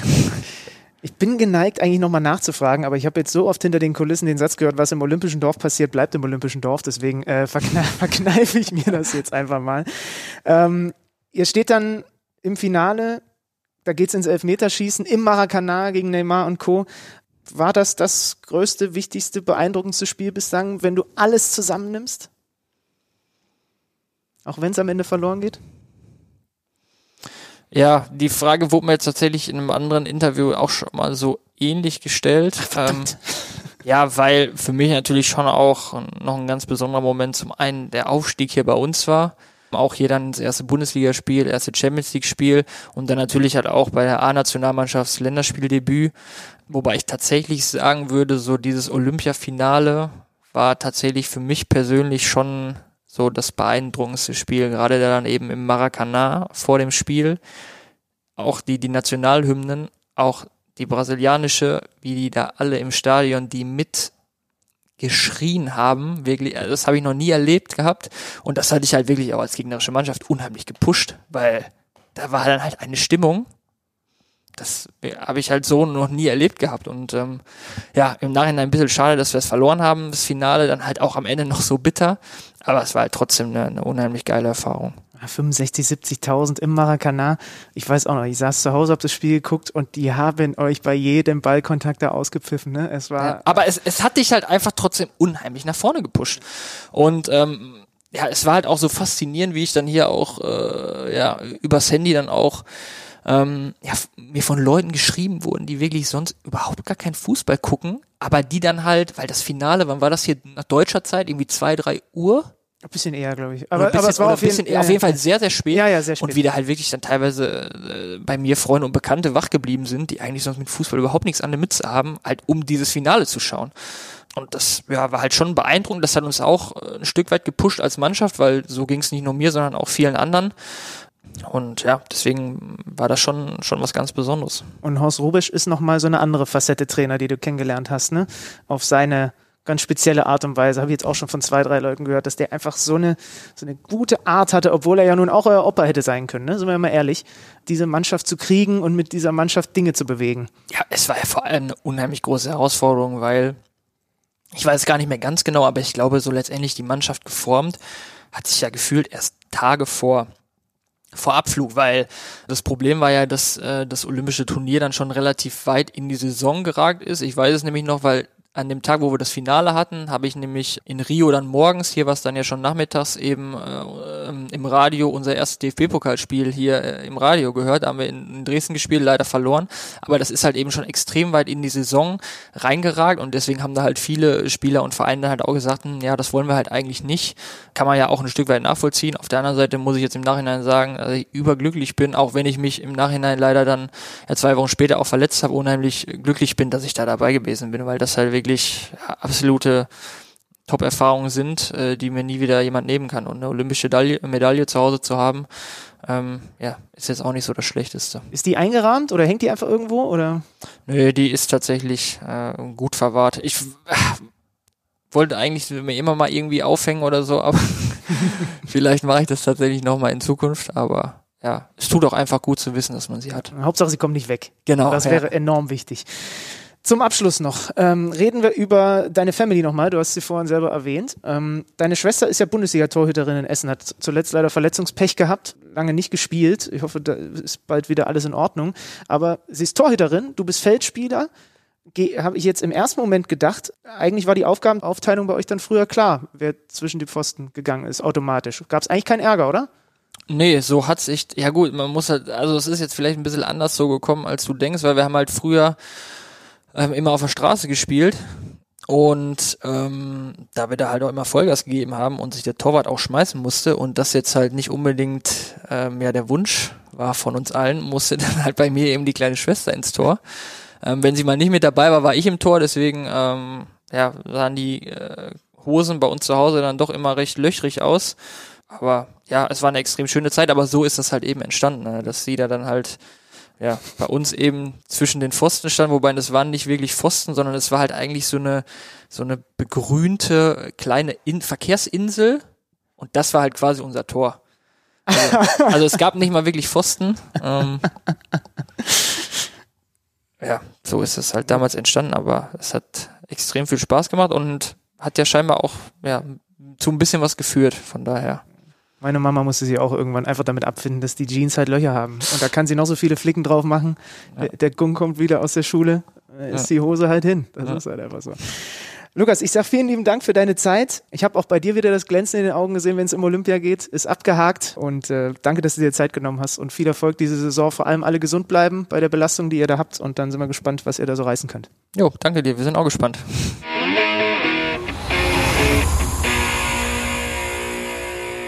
Das war Lukas Klostermann und bei der letzten Aussage, bei der letzten Antwort von ihm, dass er mit seiner Schwester immer auf der Straße gespielt hat, muss ich direkt an dich denken. Du kommst vom Dorf, genau wie ich, du bist eher der Bolzplatz als der Straßenfußballer, ne? Ja. Also das Wort Straßenfußballer habe ich zu Zeiten von Icke Hessler und Pierre Litbarski kennengelernt und habe mich erstmal gefragt, äh, auf welcher Straße soll man denn bitte aus, also äh, überhaupt erstmal ohne absolute Lebensgefahr Fußball spielen, weil ich bin halt an der Landstraße groß geworden. Also das wäre im Leben nicht möglich gewesen. Ich hatte aber zum Glück dann auch einen Fußballplatz, der mich zu dem Vollprofi gemacht hat, der ich heute bin. Ja, ja äh, Lukas kommt halt aus dem Pott, da sind im mhm. Zweifel auch mal ein paar verkehrsberuhigte Bereiche und mehr Straßen als Grün, so kann man es, glaube ich, formulieren. Lass uns mal im dem Spieltag weitergehen, oder? Also RB 3-1 gegen Mainz und den Bayern-Sieg haben wir abgehakt. Klar, ähm, wenn du kein ausführliches Feedback zu deinem Interview haben willst, dann machen wir weiter. Clever. Mm, das machen wir vielleicht bei nächsten Gelegenheit. Mhm. Ja. Also, machen wir weiter mit den Spielen, die es am Samstag zum Beispiel gegeben hat. Also Sonntag gab es dann noch ein 0 zu 0 zwischen Wolfsburg und Leverkusen. Die Leverkusener offensiv enttäuschend. Bei Wolfsburg habe ich jetzt gelesen, dass Weichhorst angeblich als Backup von Kane bei Tottenham auf der Liste steht. Dann wäre es sehr düster ja, lassen wir einfach mal so stehen. Gehen wir mal in den Samstag rein. Unter anderem nur ein 1 zu 1 zwischen Frankfurt und Bielefeld. Adi Hütter hat nach dem Spiel ganz klar gesagt, da kommt ein Aufsteiger. Wir sind enttäuscht darüber, dass wir dieses Spiel nicht gewinnen und sie hatten auch einige große Chancen, das Spiel tatsächlich für sich zu entscheiden. Ja, müssen sie auch sein. Ähm, war ein gewonnener Punkt für Bielefeld, wie man so schön sagt. Aber die Frankfurter, die ja überhaupt erstmal den Rückstand drehen mussten, die beziehungsweise egalisieren mussten. Die müssen sich ärgern. Berlin, Union Berlin gegen den FC Augsburg. Äh, ein paar Fans dann auch wieder an der alten Fürsterei, auch wenn das Stadion noch lange nicht ausverkauft gewesen ist, haben eine Niederlage der Unioner erlebt. Das hat mich schon ein bisschen überrascht, weil ich weiß gar nicht mehr genau, wie war es denn mit dir? Ich habe Augsburg schon in, in vielen Gesprächen, die ich dann so offiziell und inoffiziell geführt habe, als einen Abstiegskandidaten. Hast du mir nicht zugehört letzte Woche? Ich habe gesagt, das ist für mich das Team, was den größten Sprung, in, was die Tab Tabelle angeht, machen wird. Ja, weil dann, sie dann bin ich doch jetzt deiner Meinung. ja, super. Äh, ich finde genial beim FC Augsburg die Hassliebe FC Augsburg Michael Gregoritsch. Ich finde das so geil. Stell dir mal vor, du bist Augsburg-Fan. Der hat mehrfach hat's da richtig ge äh, geknallt, dann ist er vergangene Saison im Winter nach Schalke ausgeliehen, jetzt wieder zurück, trifft direkt, steht wieder in der Startelf. Das ist so eine richtige On-Off-Geschichte. Mhm. Und jetzt die komplette Wahrheit, es war schon viel Glück mit dabei beim FC Augsburg, oder? Also unglaublich effektiv und dann sind wir bei der ewigen Diskussion im Fußball, muss man dann sagen, dann kann es ja kein Glück sein oder muss man eben sagen, ja, sie haben das Spiel auch nur gewonnen, weil sie so wahnsinnig effizient in Sachen Chancenverwertung gewesen sind. Beides hat irgendwie ein bisschen Wahrheit, ne? Also wollte Torschussverhältnis zum Beispiel 15 zu 9, die Unioner waren über weite Strecken das dominierende Team, Ballbesitz 59 Prozent, aber unterm Strich macht Augsburg halt auswärts drei Tore. Und man kann ja jetzt auch wieder über auswärts reden, weil zumindest einige Fans an, in Berlin gewesen sind. Also schwer zu sagen. Union hat definitiv noch nicht das gespielt, was sie sich vorstellen. Übrigens, Max Kruse ist auch erst in der zweiten Halbzeit, ich glaube so 70. Minute reingekommen. Hätten wir jetzt ja so auch nicht erwartet. War dann zumindest einleitend am Tor der Berliner beteiligt. Aber da ist schon noch eine Menge Luft nach oben. Gehen wir weiter zum nächsten Spiel. Köln gegen Hoffenheim 2 zu 3. Die Kölner ganz früh in Rückstand. Gleichen dann in der 86. Minute durch Drexler zum 2-2 aus. Zwischenzeitlich hatte auch der Neuzugang Andersson getroffen. Kramaric mit zwei Toren für Hoffenheim. Und dann in der zweiten Minute der Nachspielzeit wieder dieser André Kramaric, der seinen Dreierpack schnürt. Hoffenheim ganz spät also den Sieg beschert gegen Kölner, die dann einen starken Geist gezeigt haben in diesem Spiel, wie ich finde. Ähm, Und André Kramaric ist einer der unterschätztesten Offensivspieler der Fußball-Bundesliga.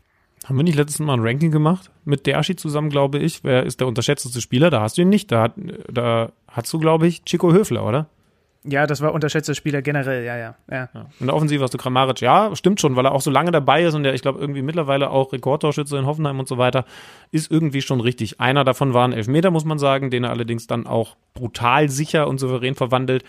Ja, ähm, aber was hast du grob für einen Eindruck von Hoffenheim mit Neutrainer Hoeneß? Wo geht's für die hin? Ich finde, also wenn du jetzt schon im Superlativ gesprochen hast, für mich ist Hoffenheim, da nehmen wir jetzt Augsburg mal so ein bisschen raus, die am schw schwerst einzuschätzende Mannschaft in der Bundesliga. Das ist lustig. Krieg, ich habe ja ich krieg gestern den Kader nicht gegriffen. Ja, und das geht mir bei Hoffenheim so und es geht mir bei Mainz so, die ich ja gestern gegen Leipzig gesehen habe. Ähm, das sind die beiden Mannschaften, kann ich total nachvollziehen, was du sagst. Ähm, wenn du dir die Hoffenheimer anguckst, Vogt hat wieder zentral gespielt, äh, Geiger im Mittelfeld, äh, Baumgartner, Kramaric. Das ist ein interessanter Kader, aber es ist wirklich ein total schwer zu greifendes Gebilde, gerade jetzt auch noch unter äh, Sebastian Hoeneß als neuem Trainer. Muss man wirklich erstmal ein paar Wochen abwarten. Ich kann es auch überhaupt nicht einschätzen, ob die am Ja. Ende Europa League spielen, ob die gut, ob wie gut die sind, keine Ahnung. tatsächlich auch das Personal an sich. Also ein, ein Vogt in der Zentrale kriegt jetzt, ich habe gerade noch mal geschaut, vom Kicker die Note 5. Hat also keinen guten Tag gehabt. Ich habe das Spiel nicht über 90 Minuten gesehen, aber sowas passiert ihm halt. Und sowas ist auch in Bremen passiert. Auf der anderen Seite kennen wir auch alle seine Qualitäten im Spielaufbau als Abwehrchef. Wie Cakcic an seiner Seite. Ist das ein Innenverteidiger, den man so ein bisschen unterschätzt, oder ist das einer, mit dem man auf keinen Fall Ambitionen haben kann, in die Europa League zu gehen? Zumindest solange der Stammspieler ist.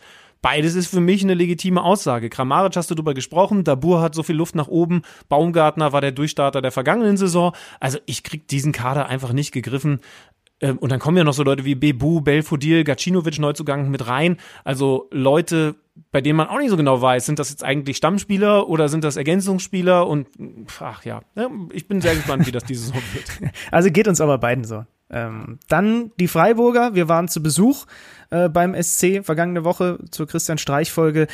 Äh, ja, sagen wir mal so, früh 3-0, also 2-0 und dann sogar 3-0 geführt und es ist aber nochmal eng geworden. Also da gab es für Christian Streich in der Nachbetrachtung dieses Spiels auch wieder einiges zu besprechen, denn die Stuttgarter hätten auch mindestens mal einen Elfmeter auch noch wegen einer als Handspiels bekommen dürfen, gut und gerne. Ähm, und haben da hinten raus auch noch Chancen gehabt. Wamangituka und Kalajdzic bringen sie auf 2-3 dran und am Ende der, der SC Freiburg, nachdem sie kurz nach der Pause 3 zu 0 führen, zittert tatsächlich, gewinnt aber das Spiel. haben auch nochmal zugeschlagen auf dem Transfermarkt. Ne? Also das hatte ja Christian Streich, übrigens danke fürs Feedback der vergangenen Folge. Ich glaube, man hat rausgehört, dass das eine besondere Folge für uns gewesen ist. Das hat er ja schon so ein bisschen angedeutet, dass da bei den Freiburgern noch was passieren würde. Das mit dem Torhüter hat er uns nicht verraten. Nee, das ging dann schnell. Florian Müller als neuer Torhüter und dann haben sie auch noch richtig viel Geld für Freiburger Verhältnisse in die Hand genommen für den Franzosen im Mittelfeld. Santa Maria, ein fantastischer Name, ein fantastischer Name. Ein Name, den du nicht aussprechen kannst, ohne so eine gewisse Melodie in den Ja. ganzen Namen reinzubekommen. Santa Maria mit einer guten Partie. Santa Maria spielt jetzt beim SC Freiburg, ist irgendwie auch, auch schön. Und wie gesagt, für den haben sie tatsächlich eine ganze Menge äh, Geld bezahlt. Der ist noch nicht als Option vorgesehen, ähm, hat jetzt auch noch nicht gespielt, dann auch noch nicht im Kader. Mal gucken, was bei dem geht. Sie haben einen Roland Solle. Na, wir reden, lass uns später über das Managerspiel reden. Das ist ein anderes Thema. Da kommen wir dann noch dazu. Und dann haben wir noch Bremen gegen Hertha. 1 zu 4. Und beim SV Werder Bremen sind die Alarmglocken im Grunde genommen schon genauso wieder an wie bei Schalke auch. Und das ist genau das, du hast es vorhin gesagt, was du nicht willst, wenn du eine neue Saison startest. Ja, und blöderweise gibt es halt so Statistiken, auch da nochmal Danke an die Datenabteilung, die saisonübergreifend funktionieren. Und eine finde ich erschreckend beim SV Werder Bremen. Die jüngsten 17 Spiele, in denen Werder in Rückstand geraten ist, hat das Team allesamt verloren. Das gab's für den SV Werder noch nie in der Bundesliga. Die letzten 17 Male, die man in einem Spiel in Rückstand geraten ist, gab's kein Comeback. Das ist doch ein krasser Wert, oder? Ja, danke an die Kicker-Datenleute, die da ein paar Zahlen rausgesucht haben. Ja, und es ist wirklich auch da wieder, Schütti, lass, guck dir den, guck dir die Mannschaft an, die jetzt gespielt hat. So, du hast einen, äh, wie ich finde, interessanten, aber noch unfertigen Chong als Neuzugang, der viel Wirbel versucht hat zu machen, aber da auch einige, ja, einfach wilde Aktionen noch drin hatte. Du hattest Sargent, der entscheidend bei dem einen Gegentor nicht aufmerksam ist, ja, einfach den, den Pekarik laufen lässt. So, und ansonsten ist es ja der gleiche Kader wie vorher. Wo ziehst du als Bremen-Fan jetzt das Selbstvertrauen her und auch das Vertrauen in die Mannschaft, dass es diese Saison viel besser läuft? Woher? An sich, an sich hätte ich jetzt gesagt, erst einmal anhand eines wieder fitten Niklas Füllkrug, der aber nur von der Bank gekommen ist in der 63. Mhm. Minute, weil eigentlich hatten wir ja da auch sehr klar gesagt, ist das jemand, der den Unterschied macht. Nur hast du halt, wenn du dann gerade mal eine halbe Stunde spielst, nicht mehr ganz so viel Zeit, den Unterschied zu machen. Aber also am überraschendsten ist es doch, dass die Defensive so geblieben ist, wie sie ist, oder? Dass sie da, jetzt, jetzt muss ich mal ganz kurz hier bei den Kollegen von transfermarkt.de reinschauen, aber die haben keinen Kopfballspieler nachverpflichtet, oder? Also sie haben Eras als zentralen Mittelfeldspieler, der zumindest eine Größe mitbringt, äh, von Nürnberg gekommen, über 1,90. Sie haben mit Agun Außenverteidiger geholt, aber tatsächlich in der Zentrale, also Eras ist sogar 1,96 groß im Übrigen, das nur nochmal, aber ansonsten ist da eigentlich relativ viel beim Alten geblieben. Also da hätte ich Geld drauf gesetzt, dass sie Geld investieren, einen Innenverteidiger zu holen. Ob der jetzt die absolute Hüftgeschmeidigkeit mitbringt, das äh, wäre dann zu bezweifeln gewesen. Aber einfach einen, wo du halt weißt, der gibt uns die Option, dieses Problem der Vorsaison, die Standardsituation zu beheben. Eine Sache muss man aber auch ehrlich sagen, bei keinem Team, da habe ich jetzt nämlich bei dem Schalke-Spiel in der Vorbereitung drauf geschaut, gab es so eine lange Ausfallzeit pro Spieler wie beim SV Werder Bremen. Ne? Also das würde Hoffnung machen, dass es einfach nie so schlimm ist. Jetzt hat wieder Saison. Toprak, Toprak hat wieder verletzt gefehlt. Ne? Das ja, ist ja einer dieser Innenverteidiger. Du, und auf der anderen Seite haben wir mal äh, John Cordobas Qualitäten gesehen. Nicht nur die, wir haben ja letzte Woche darüber gesprochen, ist das zwingend in Europa-Team, die Hertha, zumindest was die Offensive anguckt, kannst du äh, oder angeht, kannst du viel Fantasie entwickeln. Ne? Cordoba kam von der Bank, sie haben Kunja vorne drin, Lüke Bakio, Piontek. Ähm, das kann das auch vorne eine Menge Wucht entfalten und gerade dieser Cordoba ist dieser Wandspieler. Das 3-0, ganz interessant. Ihr habt als wir das Thema bei wem hatten, bei, äh, das war der, der Podcast, den wir mit Per zusammen aufgenommen haben, in Richtung Europa League-Finale. Ja, Lukaku. Lukaku ja. als absoluter Wandspieler, den es so nur ganz, ganz selten gibt im europäischen Spitzenfußball. Und einige von euch haben Cordoba so als kleine Lösung, aber vergleichbare Lösung, beziehungsweise als vergleichbaren Spieler genannt. Und jetzt macht er bei dem 13-0 tatsächlich genau sowas schirmt den Ball ab, so knapp in der gegnerischen Hälfte, nach einem langen Ball auf ihn und leitet ihn dann weiter über eine Station. Zusätzlich kommt der Ball dann zu Kunja und der macht das 3 zu 0. Also Chapeau an euch, Fachwissen. Anders als Schlüter, der sagt, die Augsburger steigen ab. Habt ihr da genau richtig gelegen. Er hat das Beispiel zumindest in dieser Partie gebracht. 4-1 am Ende, ja, ja. Ich bin gespannt, wie es für die Bremer weitergeht. Das ist irgendwie das Verrückte an diesem Spieltag gewesen. Ne? Die Schalker, die Bremer, da gab es überhaupt gar kein anderes Bild, sondern bei beiden habe ich nach dem Spiel so gedacht, boah, irgendwie hätte ich gedacht, dass sich was verändert, aber wir sind erstmal genau im selben Modus, wie auch hier in den vergangenen Monaten immer wieder geredet wurde. Ja. Fehlt noch das Topspiel am Samstagabend. Ja. Ähm, Dortmund gegen Gladbach. Schon mal die Ankündigung. Gladbach werden wir intensiv besprechen in der kommenden Woche, weil Max Eberl wird dann hier bei uns zu Gast sein. Der Mann, der sich um die sportlichen Belange dort kümmert. Hat, glaube ich, sogar heute Geburtstag. 0 zu 3 am Ende aus Gladbacher Sicht. Wir besprechen das gleich mal mit dem Kicker-Reporter, mit Matthias Dersch. Ich fand, ich würde, nachdem ich dieses Spiel auch äh, kommentiert habe, noch lange nicht den Stab über den Gladbachern brechen, weil mir, wie gesagt, können wir gleich mit Matthias besprechen, das vor allem in der ersten Halbzeit und generell vom Eindruck eigentlich gut gefallen hat, wie sie das gespielt haben. Sie haben es hinbekommen, in den ersten 45 das zu einem offenen Spiel zu machen. Ähm, ich würde jetzt nicht sagen, oh Gott, oh Gott, was geht mit den Gladbachern in dieser Saison, nur weil sie jetzt gegen ein gutes Dortmund 0 zu 3 verlieren.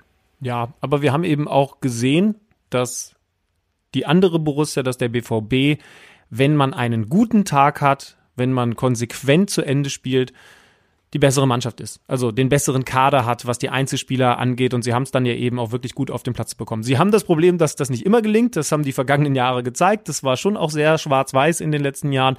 Aber das war definitiv ein guter Auftritt ja, von Borussia Dortmund. Da kann uns, glaube ich, der jetzt noch ein bisschen mehr zu erzählen. Ja, bei Gladbach darf man nicht vergessen, ne? Tyram, Player, ohne äh, viel Training von der Bank. Zakaria fehlt. Also da kommt auch noch was an Qualität dann dazu, um es dann vielleicht mehr äh, auf einem Level in Zukunft spielen zu können. Aber jetzt gucken wir mal vollen Fokus auf den BVB zusammen mit Matthias Dersch vom Kicker. Werbung. Welcher Bundesligist stemmt am Ende der Saison die Meisterschale in die Luft? Wer kämpft um den Klassenerhalt? Auf tipico.de kannst du deinen Tipp abgeben. Einfach auf unsere Seite gehen und auf deinen Favoriten setzen. Wenn du schon mal bei Tipico auf Sportwetten getippt hast, kennst du dich ja bestens aus. Für alle Neuansteiger ist noch eines wichtig zu wissen. Tipico Sportwetten verdoppelt deine erste Einzahlung. Registriere dich noch heute und sichere dir so den Willkommensbonus bis zu 100 Euro. Du erhältst den Bonus sofort nach deiner ersten Einzahlung. 18 plus. Glücksspiel kann süchtig machen. Hilfe unter www.spieleambulanz.de. Ihr kennt ihn aus Folgen wie Warum ist der BVB eigentlich so sensationell gut? Oder Warum ist der BVB eigentlich so sensationell schlecht? Hier ist Kicker BVB Experte Matthias Dersch. Matthias, es freut uns sehr. Schönen guten Tag für die nette Begrüßung. Hallo, freue mich wieder ja, dabei zu sein. Wir freuen uns natürlich auch sehr und wir haben ja wieder was zu bereden. Beim BVB ist wieder eine Menge los.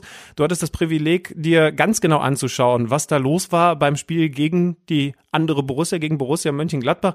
Es waren Zuschauer da, du warst dabei. Wie war der grundsätzliche Eindruck und natürlich auch so ein bisschen durch die gelb-schwarze Brille, wie war der Eindruck bezüglich des BVB? Ich fange mal mit dem Grundsätzlichen an. Ähm, Thema Zuschauer war natürlich das bestimmte Thema des Wochenendes.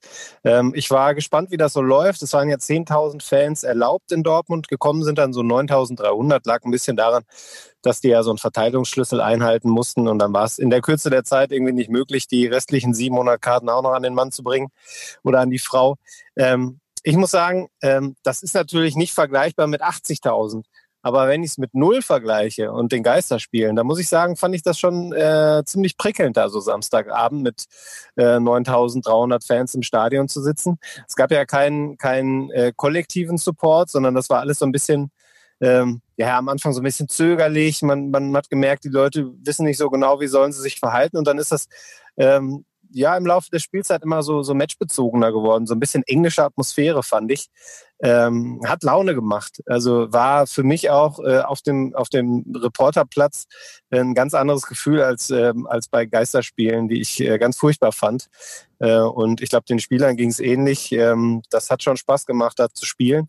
Und ja, die Dortmunder waren hinterher natürlich sehr zufrieden mit dem Spiel. Ähm, 3 zu 0 Auftaktsieg gegen eine sehr stark einzuschätzende Gladbacher Mannschaft ähm, da passte schon einiges an diesem Samstagabend.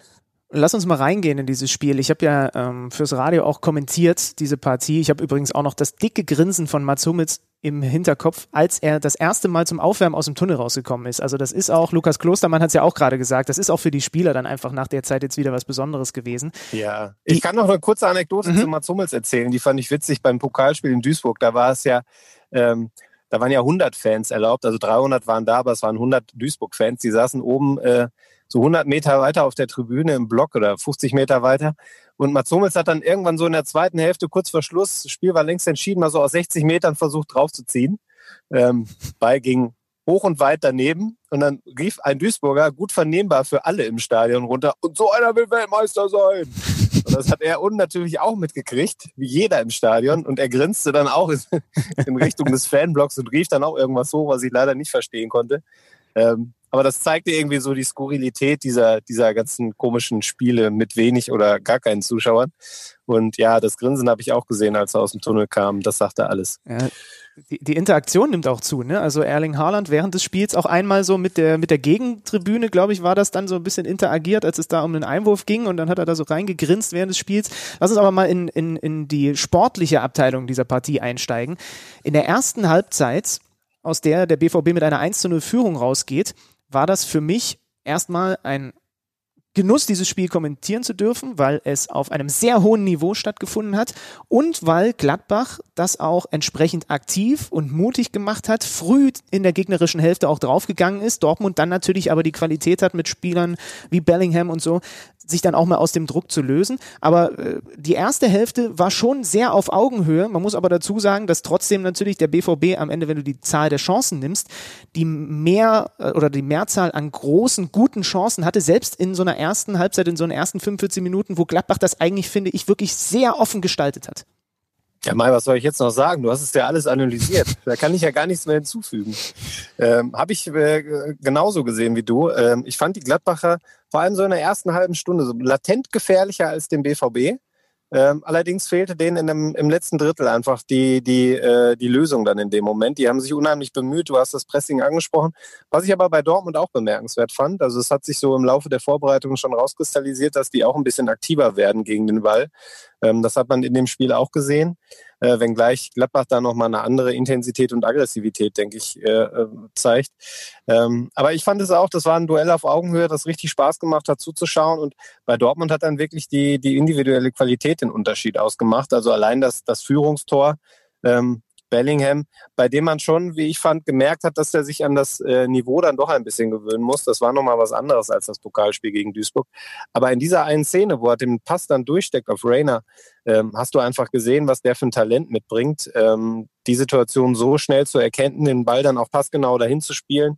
Äh, ja, und Rainer, über den sagt Lucien Favre immer, der spürt Fußball. Und äh, ja, man hat es gesehen in der Szene. Ne? Also der Laufweg, der Abschluss, ähm, das war schon große Klasse. Und ich habe dann nur gedacht, mein Gott, die sind beide 17, die sind zusammengerechnet jünger als ich.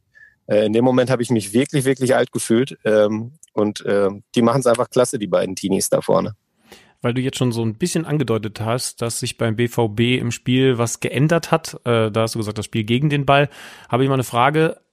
Hakimi ist weg. Hakimi hat, da haben Benny und ich in der vergangenen Saison ja auch viel drüber gesprochen, sehr viel ausgemacht, vor allen Dingen in der Offensive. Defensiv hat er seine Schwächen gehabt, da müssen sich jetzt die Mailänder damit rumprügeln, aber offensiv hat er ja so unglaublich häufig diese Läufe hinter die Kette hinbekommen mit seiner Geschwindigkeit. Ganz viel von diesen BVB-Toren sind über diese rechte Seite erzielt worden, weil er genau diese Laufwege gemacht hat. Er jetzt weg, mit einem anderen Spielertypen ersetzt wie verändert sich das Spiel in der Offensive? Was hast du da bis jetzt für Erkenntnisse beim BVB? Ja, da muss man jetzt insofern mal abwarten, weil ähm, ich sag mal, die A-Besetzung, das wäre ja Meunier rechts und Guerrero links, die hat nicht so oft zusammengespielt. Und ähm, da muss man ja sagen, ähm, wenn die dann spielen, das war ja häufig so, dass, der, dass die Dortmunder dann in der letzten Saison über links dann die Angriffe initiiert haben. Dann kam irgendwann, als Raum da war, der Pass raus auf rechts, wo dann Hakimi durchgestartet ist, genau wie du es gerade beschrieben hast. Das werden wir definitiv so nicht mehr sehen. Also Meunier, ähm, das haben jetzt schon die ersten Spiele äh, von ihm gezeigt, das ist äh, ein Spieler, der der Mannschaft, glaube ich, gut tut mit seiner Erfahrung, auch mit seiner Robustheit. Der bringt einen Körper mit, der stellt den rein, der weiß auch mal clever zu faulen. Aber er ist eben keiner, der mit dem absoluten Highspeed-Tempo von, äh, von Hakimi da die Linie runterprescht. Ähm, Sie haben ja im Mittelfeld ein bisschen was verändert, zumindest jetzt in den ersten Partien. Äh, Sie haben nur noch einen reinen Sechser und dann Rayner und, und Bellingham so als Doppel-8, Doppel-10, wie auch immer man das nennen möchte, ähm, dann davor. Das heißt, Sie haben da einen offensiv orientierten Spieler mehr auf dem Feld als vorher das häufig der Fall war. Und ich glaube schon, dass, dass von denen dann mehr Impulse kommen werden, dass ähm, vielleicht nicht mehr so oft diese, diese Tempo-Variante gezogen wird, auch wenn die natürlich nach wie vor schnelle Spieler im Kader haben, aber dass dann vielleicht doch eher häufiger noch die klassischen fußballerischen Lösungen gesucht werden, die Lucien Favre ja ohnehin gefallen. Also er ist ja ein Trainer, der äh, eigentlich immer dazu mahnt, dass sie nicht zu oft abschließen sollen, dass sie sich den Gegner zurechtlegen sollen, dass sie dann eben wirklich nur die absolut sicheren Abschlüsse suchen sollen. Und da passen natürlich dann so fußballerisch starke Typen wie Rayner und wie Bellingham gut rein. Ähm, und was, äh, was Favre an den beiden ja besonders gefällt, ist, dass sie so schnell sind mit dem Ball am Fuß. Also sie, äh, sie haben eine unglaublich schnelle äh, Entscheidungsfindung. Ähm, das sieht man auch im Vergleich zu den Konkurrenten äh, teamintern beim BVB, dass sie da einfach sich schneller vom Ball lösen, schneller auch Lösungen im Passspiel finden. Und ich glaube, allein dadurch wird dann so ein bisschen der Tempoverlust auf der rechten Seite wettgemacht. Teaminterne Konkurrenten, unter anderem Julian Brandt. Ich habe aufmerksam deine Artikel und auch vom äh, Kollegen äh, Kicker gelesen äh, zu dem Thema. Wird es auf Sicht so bleiben? Ist der jetzt tatsächlich auf Sicht erstmal überholt, dieser so feine Fußballer Julian Brandt, von den Youngstern eben aufgrund ihrer Entscheidung, aufgrund ihres Tempos? Bleibt der Bellingham in der Startelf? Wird der Rainer eine wirklich so tragende Rolle spielen? Ja, ich würde da jetzt erstmal ein Fragezeichen hintersetzen und ich möchte hier auch noch keinen Spieler abschreiben. Bei Brandt ist es sicherlich so, dass der ähm, eine schwere Vorbereitung hatte Ähm, kam nicht wirklich rein, hat auch bei der Nationalmannschaft dann ja nur eine Hälfte gespielt, in der Hälfte auch nicht wirklich überzeugt, hat, kann mich noch erinnern, dass er gegen die Schweiz dann sogar das Gegentor mit eingeleitet hat mit seinem Fehlpass. Dem fehlt aktuell so ein bisschen die Leichtigkeit in seinem Spiel und, und auch das letzte Quäntchen Selbstvertrauen. Und Bellingham, der ist ja im Grunde äh, nahtlos von England, äh, von der zweiten Liga hier in den, in den Vorbereitungsbetrieb gewechselt. Der hatte nur ganz wenig frei. Da rechne ich schon damit, dass der irgendwann mal an einen Punkt kommt, wo der eine Pause braucht, wo der Körper ihm einfach sagt, so stopp, ähm, jetzt muss ich mal ein bisschen regenerieren. Äh, und ähm, dann wird Dortmund auch Julian Brandt wieder gebrauchen. Und bei Rainer ist es ganz ähnlich. Ähm, der steht ja nun eher noch in Konkurrenz zu, zu, zu Marco Reus vielleicht. Auch da wird Marco Reus dann irgendwann demnächst wieder in der Startelf auftauchen und Rainer dann von der Bank kommen. Aber Lucien Favre sagt ja eigentlich äh, permanent bei jeder Gelegenheit in dieser Saison mit so vielen Spielen in so kurzer Zeit, braucht er fast zwei Mannschaften. Ich glaube, man muss sich so ein Stück weit von, von diesem Wort Stammspieler lösen. Ähm, das wird es wahrscheinlich in der bekannten Form nicht geben, dass einer dann wirklich fast alle Spiele von Anfang bis Ende macht. Das trifft vielleicht auf die Innenverteidiger zu ähm, und auf allen anderen Positionen wird, denke ich mal, reichlich rotiert werden in diesem Jahr. Danke für diese Einschätzung, liebe Hörer. Matthias Dersch hat zwei ganz große Privilegien, die er genießen darf. Einmal, er war im Signal Iduna Park, er darf wieder in Fußballstadien als Kicker-Reporter und Nummer zwei, er hat es in die Kicker-Manager-Liga vom KMD-Podcast geschafft. Dazu musst du uns natürlich auch noch ein bisschen was erzählen. Wie fühlt sich das an und was hast du grundsätzlich für ein Gefühl, was deine Mannschaft angeht? Ja, zuerst einmal fühlt sich das natürlich überragend an, dass ich schnell genug war, da reinzukommen. Ich war sogar in dem ersten 200er-Schwung, äh, obwohl ich erst Login-Probleme hatte. So, ich hab, war da schon wieder kurz davor aufzugeben, aber ich habe gedacht, nein, ich will da rein, ich will mich mit, mit äh, Benny und Schlüti messen. Da muss ich vielleicht ganz kurz mal erklären, ne, wie, was du da gerade eben angedeutet hast. Also wir haben diese Liga aufgemacht, haben wir in der vergangenen Folge schon gesagt. Also wir machen so eine Kicker-Manager-Liga mit allen Hörern, die Lust haben, dabei zu sein. Und äh, dann hat Benny erschrocken festgestellt, das Ding war rappel schnell voll, weil irgendwie erstmal nur 200 Leute zugelassen waren, ne Benny? Genau. Dann haben wir die ganze Sache erweitert, aber du hast es geschafft. Ich habe es geschafft, genau. Ich bin froh drum. Ich habe ja auch eine eigene Liga da. Ähm, ich habe sogar, glaube ich, noch ein paar Plätze frei, weil so ein paar nicht, äh, die haben diesmal keine Mannschaft aufgestellt. Also wer Bock hat, kann da auch gerne noch rein. Das ist die Twitter-Liga. Äh, da ist auch Mats Hummels dabei im Übrigen. Oh. Ähm, also insofern, äh, falls ihr in der KMD-Liga nicht untergekommen seid, kommt doch zu mir. Ich nehme euch noch auf. Ähm, ja, und ich habe eigentlich ein ganz gutes Gefühl, muss ich sagen. Also ich habe jetzt äh, am ersten Spieltag, ich gucke gerade mal, äh, ich glaube, so 66 Punkte geholt. Ähm, ja, ja. Benny, du bist, glaube ich, noch einen Ticken besser als ich, ne? Genau, ich habe hab 66. Ja gut, dann mache ich das mal für euch. Äh, warte mal. Dann gehe ich mal in die KMD. Also ich, war, ich, ich weiß schon, dass ich, dass ich ganz gut positioniert bin in unserer 500er Liga. Ich habe vorhin nur, ich weiß nicht die Punkte, aber ich glaube so Platz 16 oder sowas bin ich. Und Alex habe ich nicht gefunden. Schütti, du weißt wirklich noch nicht, was du hast, ne? Nee, ich wollte das wie immer spontan machen, weil ich aber ja, Also Benny hat 70 Punkte, Benny uh. hat 70 Punkte, ich komme dann mit 66 und ich habe vorhin schon mal nach Schlüti gesucht und habe mir irgendwie einen müden Daumen beim Scrollen geholt. ja, das ist meine Taktik, dass ich meine Mitspieler einfach erst einmal verletze, indem sie weit runter scrollen müssen und dann zum Arzt müssen. Ja, ja. da ist er, 149. mit 46. Ja, ist doch gar nicht so schlecht. Ach ja, Boah, aber das ist jetzt schon echt Konkurrenz, die wir da haben. Ich habe lange gebastelt und bin immer so bei der Abwehr. Da, da habe ich, hab ich dann irgendwie so einen Tag vor, vor Ende, wie immer, habe ich da nochmal alles umgeworfen und bin jetzt eher auf den Faktor Torgefahr gegangen. Allerdings habe ich da, wie ich gerade sehe, gar keine Punkte geholt oder zwei. Günther hat zwei Punkte geholt. Wen hast du denn vorne? Vorne habe ich äh, äh, Horland, Aha. Klar. Äh, Kunja und Silva. Oh, guter Mix. Ja. Wir werden ja, gleich. Die haben jetzt, die haben jetzt ganz gut gepunktet und dann habe ich im Mittelfeld noch äh, Grifo, der glaube ich immer für Punkte gut ist. Ähm, Neuhaus, Wirtz, Bellingham, also eine recht junge Truppe. Alter, du hast zur Hälfte meine Mannschaft. Ich habe auch, äh, wir werden gleich nochmal unsere äh, Kicker-Manager-Teams äh, ein wenig zerpflücken. Äh, wollen auch gar nicht mehr so viel von deiner Zeit äh, klauen, tatsächlich, Derschi. Aber es ist schön, dass du auf jeden Fall am Ende dieses Gesprächs nochmal allen Hörern unter die Nase gerieben hast und vor allem Alex Schlüter, wie, dass er nicht gut performt hat im Verhältnis zu uns beiden. Das fand ich sehr gut. Damit kann ich dich äh, vollkommen zufrieden in den Montag verabschieden.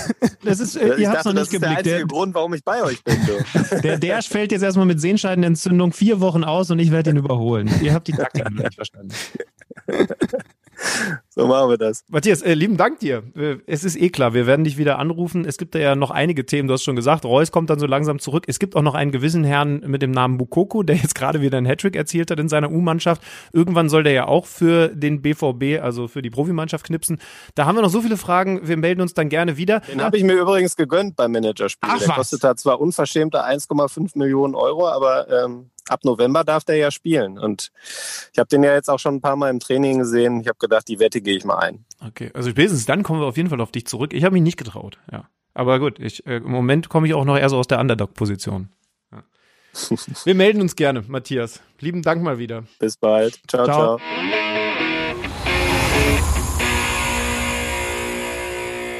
Matthias Dersch, einer von 498 Glücklichen, die Alex Schlüter und Benny Zander in dieser Saison im Kicker-Manager-Spiel aber so richtig wehtun können. Äh, jetzt lass uns mal ganz ehrlich hier äh, alles auf den Tisch packen. Wie sieht deine Mannschaft aus? Ach so, willst du jetzt einfach so äh, mal, mal meine Klar, Geheimnisse ist hören doch eh oder was? alles passiert, ja. Ach so, okay. Ich bin Ich sehe deine Geheimnisse. Sag mir, wen du gekauft hast. Und ich sag dir, wer da alles mies ist. äh, ja niemand. Also ich habe diese vielen Punkte, die du vorhin gehört hast, diese 70 übrigens noch ohne äh, Anthony, äh, äh, ohne, ohne, ohne Davis geholt von den Bayern. Anthony Davis ist natürlich der Basketballer. Äh, Alfonso Davis meine ich. Ähm, also ohne Fonzie Davis geholt. Ich habe im Tor Andreas Lute. Ich habe in der Verteidigung Christian Günther, Fonzie Davis und Christian Trimmel. Also drei Dauerbrenner, die über die Außen kommen. Zwei davon schlagen die Standards. Ich habe im Mittelfeld Neuhaus, Wirz, von Leverkusen, Salah, der gut funktioniert hat an diesem Spieltag von Freiburg und Serge Gnabry, der nicht besser hätte funktionieren können. Und vorne ist meine Sturmspitze natürlich Erling Haaland und der wird eingerahmt von Ingwarzen von Union Berlin und Wang von RB Leipzig auf der Bank ist nicht mehr viel Geld übrig dann gewesen. Äh, da ist der, der am meisten wert ist, noch der äh, Jannis Horn vom ersten FC Köln, der auch sechs Punkte geholt hätte, der Linksverteidiger, wenn ich ihn aufgestellt hätte. Okay, ganz kurz. Und ich bitte um ehrliche Antwort. Bei Ingwertsen, hast du da eine Info bekommen von irgendjemandem, der vielleicht ein bisschen näher dran ist an Union Berlin? Wie meinst du das? Ich brauche eine ehrliche Antwort von dir. Nein, ich hab habe ich ihn nicht. auch im Team. Nein, habe ich nicht. Okay. Gut. Ich habe einfach Ich gesehen, der hat ein sehr gutes Preis-Leistungs-Verhältnis. Und ähm, sie haben eh nicht so viele offensive andere Waffen. Äh, von daher, der wird auch viel spielen, glaube ich. Ähm, ich habe ja übrigens, wie du es jetzt vielleicht gehört hast, ich, wir haben ja uns häufiger auch schon mal darüber unterhalten. Ich habe halt komplett meine Philosophie umgestellt, jetzt wo plötzlich so viel Druck in der Liga ist. Ne? Ich hatte bislang immer einen super ausgeglichenen Kader, gut besetzte Bank, hätte auf jede Verletzung reagieren können. Und jetzt habe ich alles in die erste Elf gebuttert weil ich in den letzten Jahren eben gesehen habe, dass man nur so beim Kicker-Manager-Spiel eine Chance hat, wenn man dann solche Leute wie Haaland und Nabri eben drin hat. Aber wem sage ich das? Wenn ich es richtig gesehen habe, bei dir sind ja Haaland und Lewandowski deine Sturm, äh, dein Sturmduo. Ja, unterstützt von Ingwertsen, deswegen musste ich da gerade nochmal nachfragen, weil ich die Sorge hatte, dass meine Quelle, die ich angezapft habe, sich auch noch an dich verkauft hat. Aber stark, dass du auch Quellen angezapft hast. Ich habe natürlich auch gefragt, ich wollte eigentlich Kostic nehmen, bin dann auf Neuhaus, der ein bisschen billiger ist, umgeschwenkt, weil es sein kann, dass Kostic vielleicht noch geht. Und dann habe ich auch noch mal wegen Saulay nachgefragt bei Freiburg und so. Also gut, dass wir das beide gemacht haben. Wir nehmen es offenbar ernst. Ich sage dir klipp und klar, ich hasse mein Team. Aber ich werde den Titel mit diesem Team holen. Erstens, weil meine Bank zumindest immer einen guten Spieler hat, so dass ich auf jeder Position wechseln kann und mich hier im Laufe dieses Podcasts, im Laufe dieser Saison nicht darüber beschweren werde, oh, jetzt hat der sich verletzt und wen soll ich denn jetzt aufstellen? Nee, damit muss man rechnen als guter Manager. Und trotzdem sage ich dir so, es gibt ein Hassverhältnis zwischen meiner Mannschaft und mir. Die ist nicht attraktiv, ich mag sie nicht, aber sie wird abliefern. Ich habe Lewandowski und Holland und das ist eine ganz Ja, dreckige ich schon Maschinerie, furchtbar. die ich ich schon ganz gesetzt habe. Also finde ich ganz furchtbar. Und ich sag dir auch ganz ehrlich, wenn wer auch immer in unserer Liga mit Lewandowski eventuell am Ende den Titel holt, das ist für mich Cheaten und der wird einfach, ich bin der Admin dieser Gruppe, ich möchte das an dieser Stelle sagen, der wird einfach gelöscht. Also ich kann, Das ist mir ich, völlig egal. ich Das habe- die, du hast die Regeln rausgegeben und du wirst am Ende bluten, aber, aber hier keinen einzigen vernünftigen Ersatzspieler verpflichten. Ich habe mir gesagt, ich will, dass vorne Tore geschossen werden. Ich spiele hässlichen Fußball mit dieser Mannschaft. Es gibt Leute, denen ich beim Fußballspielen nicht gerne zuschaue. Sie sind trotzdem in meiner Mannschaft, weil sie irgendwie funktionieren. Vorne habe ich die Punkte von Lewandowski und Holland. Wirtz übrigens haben wir gefühlt alle. Hat Ja. Derschi ja auch. Habe ich auch. ebenfalls in meiner Mannschaft. Aber, aber es gibt ein paar Leute, bei denen ich sage, nee, ist egal, Lewandowski und Haaland werden die Tore machen. Wartet mal ab, wir halten euch dann natürlich im Laufe der Saison definitiv auf dem Laufenden. Das ist eine unsympathische Truppe, die am Ende hier auf dem Marienplatz die Manager-Trophäe in die Höhe recken wird. Ich weiß gar nicht, wie die aussieht. Äh, ein Thema hätten wir vielleicht noch, bevor wir dann diese Folge dicht machen. Das ist ein Thema, das schon vor einigen Tagen stattgefunden hat, nämlich im Pokalspiel Hamburg gegen Dresden, Dresden gegen Hamburg und jetzt aber eben so ein bisschen in die Verlängerung gegangen ist. Ihr wisst schon, wovon ich reden will. Toni Leisner, du hast es natürlich auch verfolgt. Mir liegt so ein bisschen auf dem Herzen und ich weiß, dass du dir da ja auch Gedanken drüber machst. Aktuell ist es so, dass Toni Leisner für diesen in Anführungszeichen Ausraster, er ist auf die Tribüne gestürmt, auch das Wort in Anführungszeichen, fünf Spiele gesperrt wurde von der DFB, eh, beziehungsweise vom, äh, vom DFB, genau. Äh, drei plus zwei auf Bewährung. Ich weiß, dass es da unglaublich viele unterschiedliche Meinungen drüber gibt. Und ich habe jetzt irgendwie dieses Thema, das es ja eben, wie gesagt, auch schon so ein paar Tage gibt, noch einmal in meinem Kopf so nach vorne spülen lassen, weil ich weiß nicht, ich, wir haben uns da gar nicht noch, noch gar nicht so intensiv drüber unterhalten, aber mich hat so geärgert, als ich in einem Privatgespräch wieder diesen Satz gehört habe. Mit einem ähnlichen wurde ja Leon Goretzka auch zitiert naja, das müssen die schon abkönnen und da soll er sich zusammenreißen, diese Millionäre. Ich habe von dem Fan, der ähm, ja auch zitiert wurde, wie gesagt, wir müssen da auch immer vorsichtig sein, inwieweit das stichhaltig ist, aber von dem habe ich wohl das klare Zitat gehört, ich habe nur oder wir haben nur ein bisschen gepöbelt. Ich stoß mich irgendwie dran. Und warum? Weil ich finde, dass diese Sperre für Leistner, wenn sie denn so bestehen bleibt, auch wenn er wohl in Berufung geht mit seinem Anwalt, zu hoch ist. Ich finde fünf Spiele als Strafe eine Sperre zu bekommen für das, was er getan hat, einfach zu hoch. Das sage ich so knallhart. Ja, du musst eine Strafe aussprechen, aber dann mach eine Geldstrafe draus und er spendet das dann ganz sicherlich zu, für soziale Zwecke. Das ist eine super Geschichte. Aber fünf Spiele Sperre, wovor hat denn der DFB Angst? Dass das jetzt jede Woche passiert? Nee, das glaube ich nicht. Was ich viel schlimmer finde, ist, dass es ein Missverhältnis gibt im Laufe dieses Prozesses, dass der Fan jetzt nicht mal mehr wirklich belangt wird. Also ich habe extra noch mal eine ganze Weile in, in, äh, investigativ recherchiert zumindest. Ähm, vielleicht habe ich nicht all die Informationen, dann sorry, aber es gibt offensichtlich unterschiedliche Aussagen jetzt, was er denn in Richtung Toni Leistner gerufen hat, der ja gesagt hat, er wurde ganz übel beleidigt, beziehungsweise seine bald ein Kind erwartende Frau wurde ganz übel beleidigt. Und dieser Fan, in Anführungszeichen, sorry, muss von Dynamo Dresden, wenn das nachgewiesen ist, und das ist der erste Job von Dynamo Dresden, aus dem Stadion gebannt werden. Den darf es dann nicht mehr geben, weil ich kann es nicht hören, dass gesagt wird, wir haben da nur ein bisschen gepöbelt. Die Sache muss von Dynamo Dresden ordentlich untersucht werden. Ich hoffe, das findet aktuell statt. Wie gesagt, ne? Vielleicht habe ich da auch nicht alle Informationen. Aber mir ist ganz wichtig, dass es kein Missverhältnis gibt. Es kann nicht normal sein, dass Zuschauer was auch immer runterpöbeln und man von den Profis, die eben auch nur Menschen sind, erwartet, dass sie ruhig bleiben und ich meine, er hat den Kerl nicht zusammengeschlagen, er hat ihn am, Krab, am Kragen gepackt und ihm so ein bisschen die Leviten gelesen, was ich noch eine relativ ordentliche Reaktion finde, wenn es denn wirklich so gewesen sein sollte, dass der diese Beleidigung, die Toni Leistner ihm da vorgeworfen hat, ausgesprochen hat.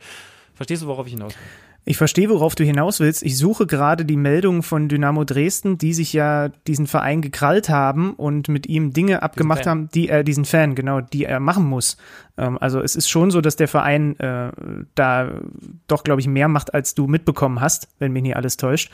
Ja, er hat ähm, selber wohl angeboten, soziale Leistungen und so weiter zu tätigen. Aber, also Entschuldigung, wenn es wirklich so sein sollte, dass er der Frau von Toni Leistner eine Totgeburt gewünscht hat, dann ist das für mich nicht mit dem, was Toni Leistner als Reaktion, wie gesagt, auch nur als Reaktion, denn jetzt wird der Anwalt zum Beispiel auch auf Notwehr plädieren gebracht hat. Und das finde ich dann ganz schlimm. Ja, Wie sind, gesagt, es ist ein Fußballstadion. Alex, wir sind komplett auf Linie. Also alles schön und gut, aber ich habe das Gefühl, dass das nicht alle anderen sind.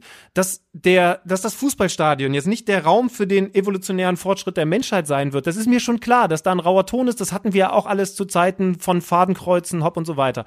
Aber ich finde es ganz schlimm, wenn man sagt, ja, das ist halt einfach so, damit müssen die Profis umgehen. Nee, lass uns mal bitte versuchen, wie gesagt, äh, das ist nicht das Zentrum der Intelligenz, so ein Fußballstadion, schön und gut, aber lass uns trotzdem mal versuchen, aus diesem, das war schon immer so und daran müssen die sich gewöhnen, wegzukommen, sondern sagen, hey, es gehört auch zum Menschen, dass wir uns weiterentwickeln und das wäre vielleicht mal eine Möglichkeit, einfach nicht mehr runterpöbeln, dass das die letzten Hurensöhne oder was auch immer es dafür Beleidigungen gibt, die mittlerweile Normalität geworden sind. Dass man das einfach weglässt, wäre doch vielleicht eine Idee, um sich so ein bisschen weiterzuentwickeln. Ja.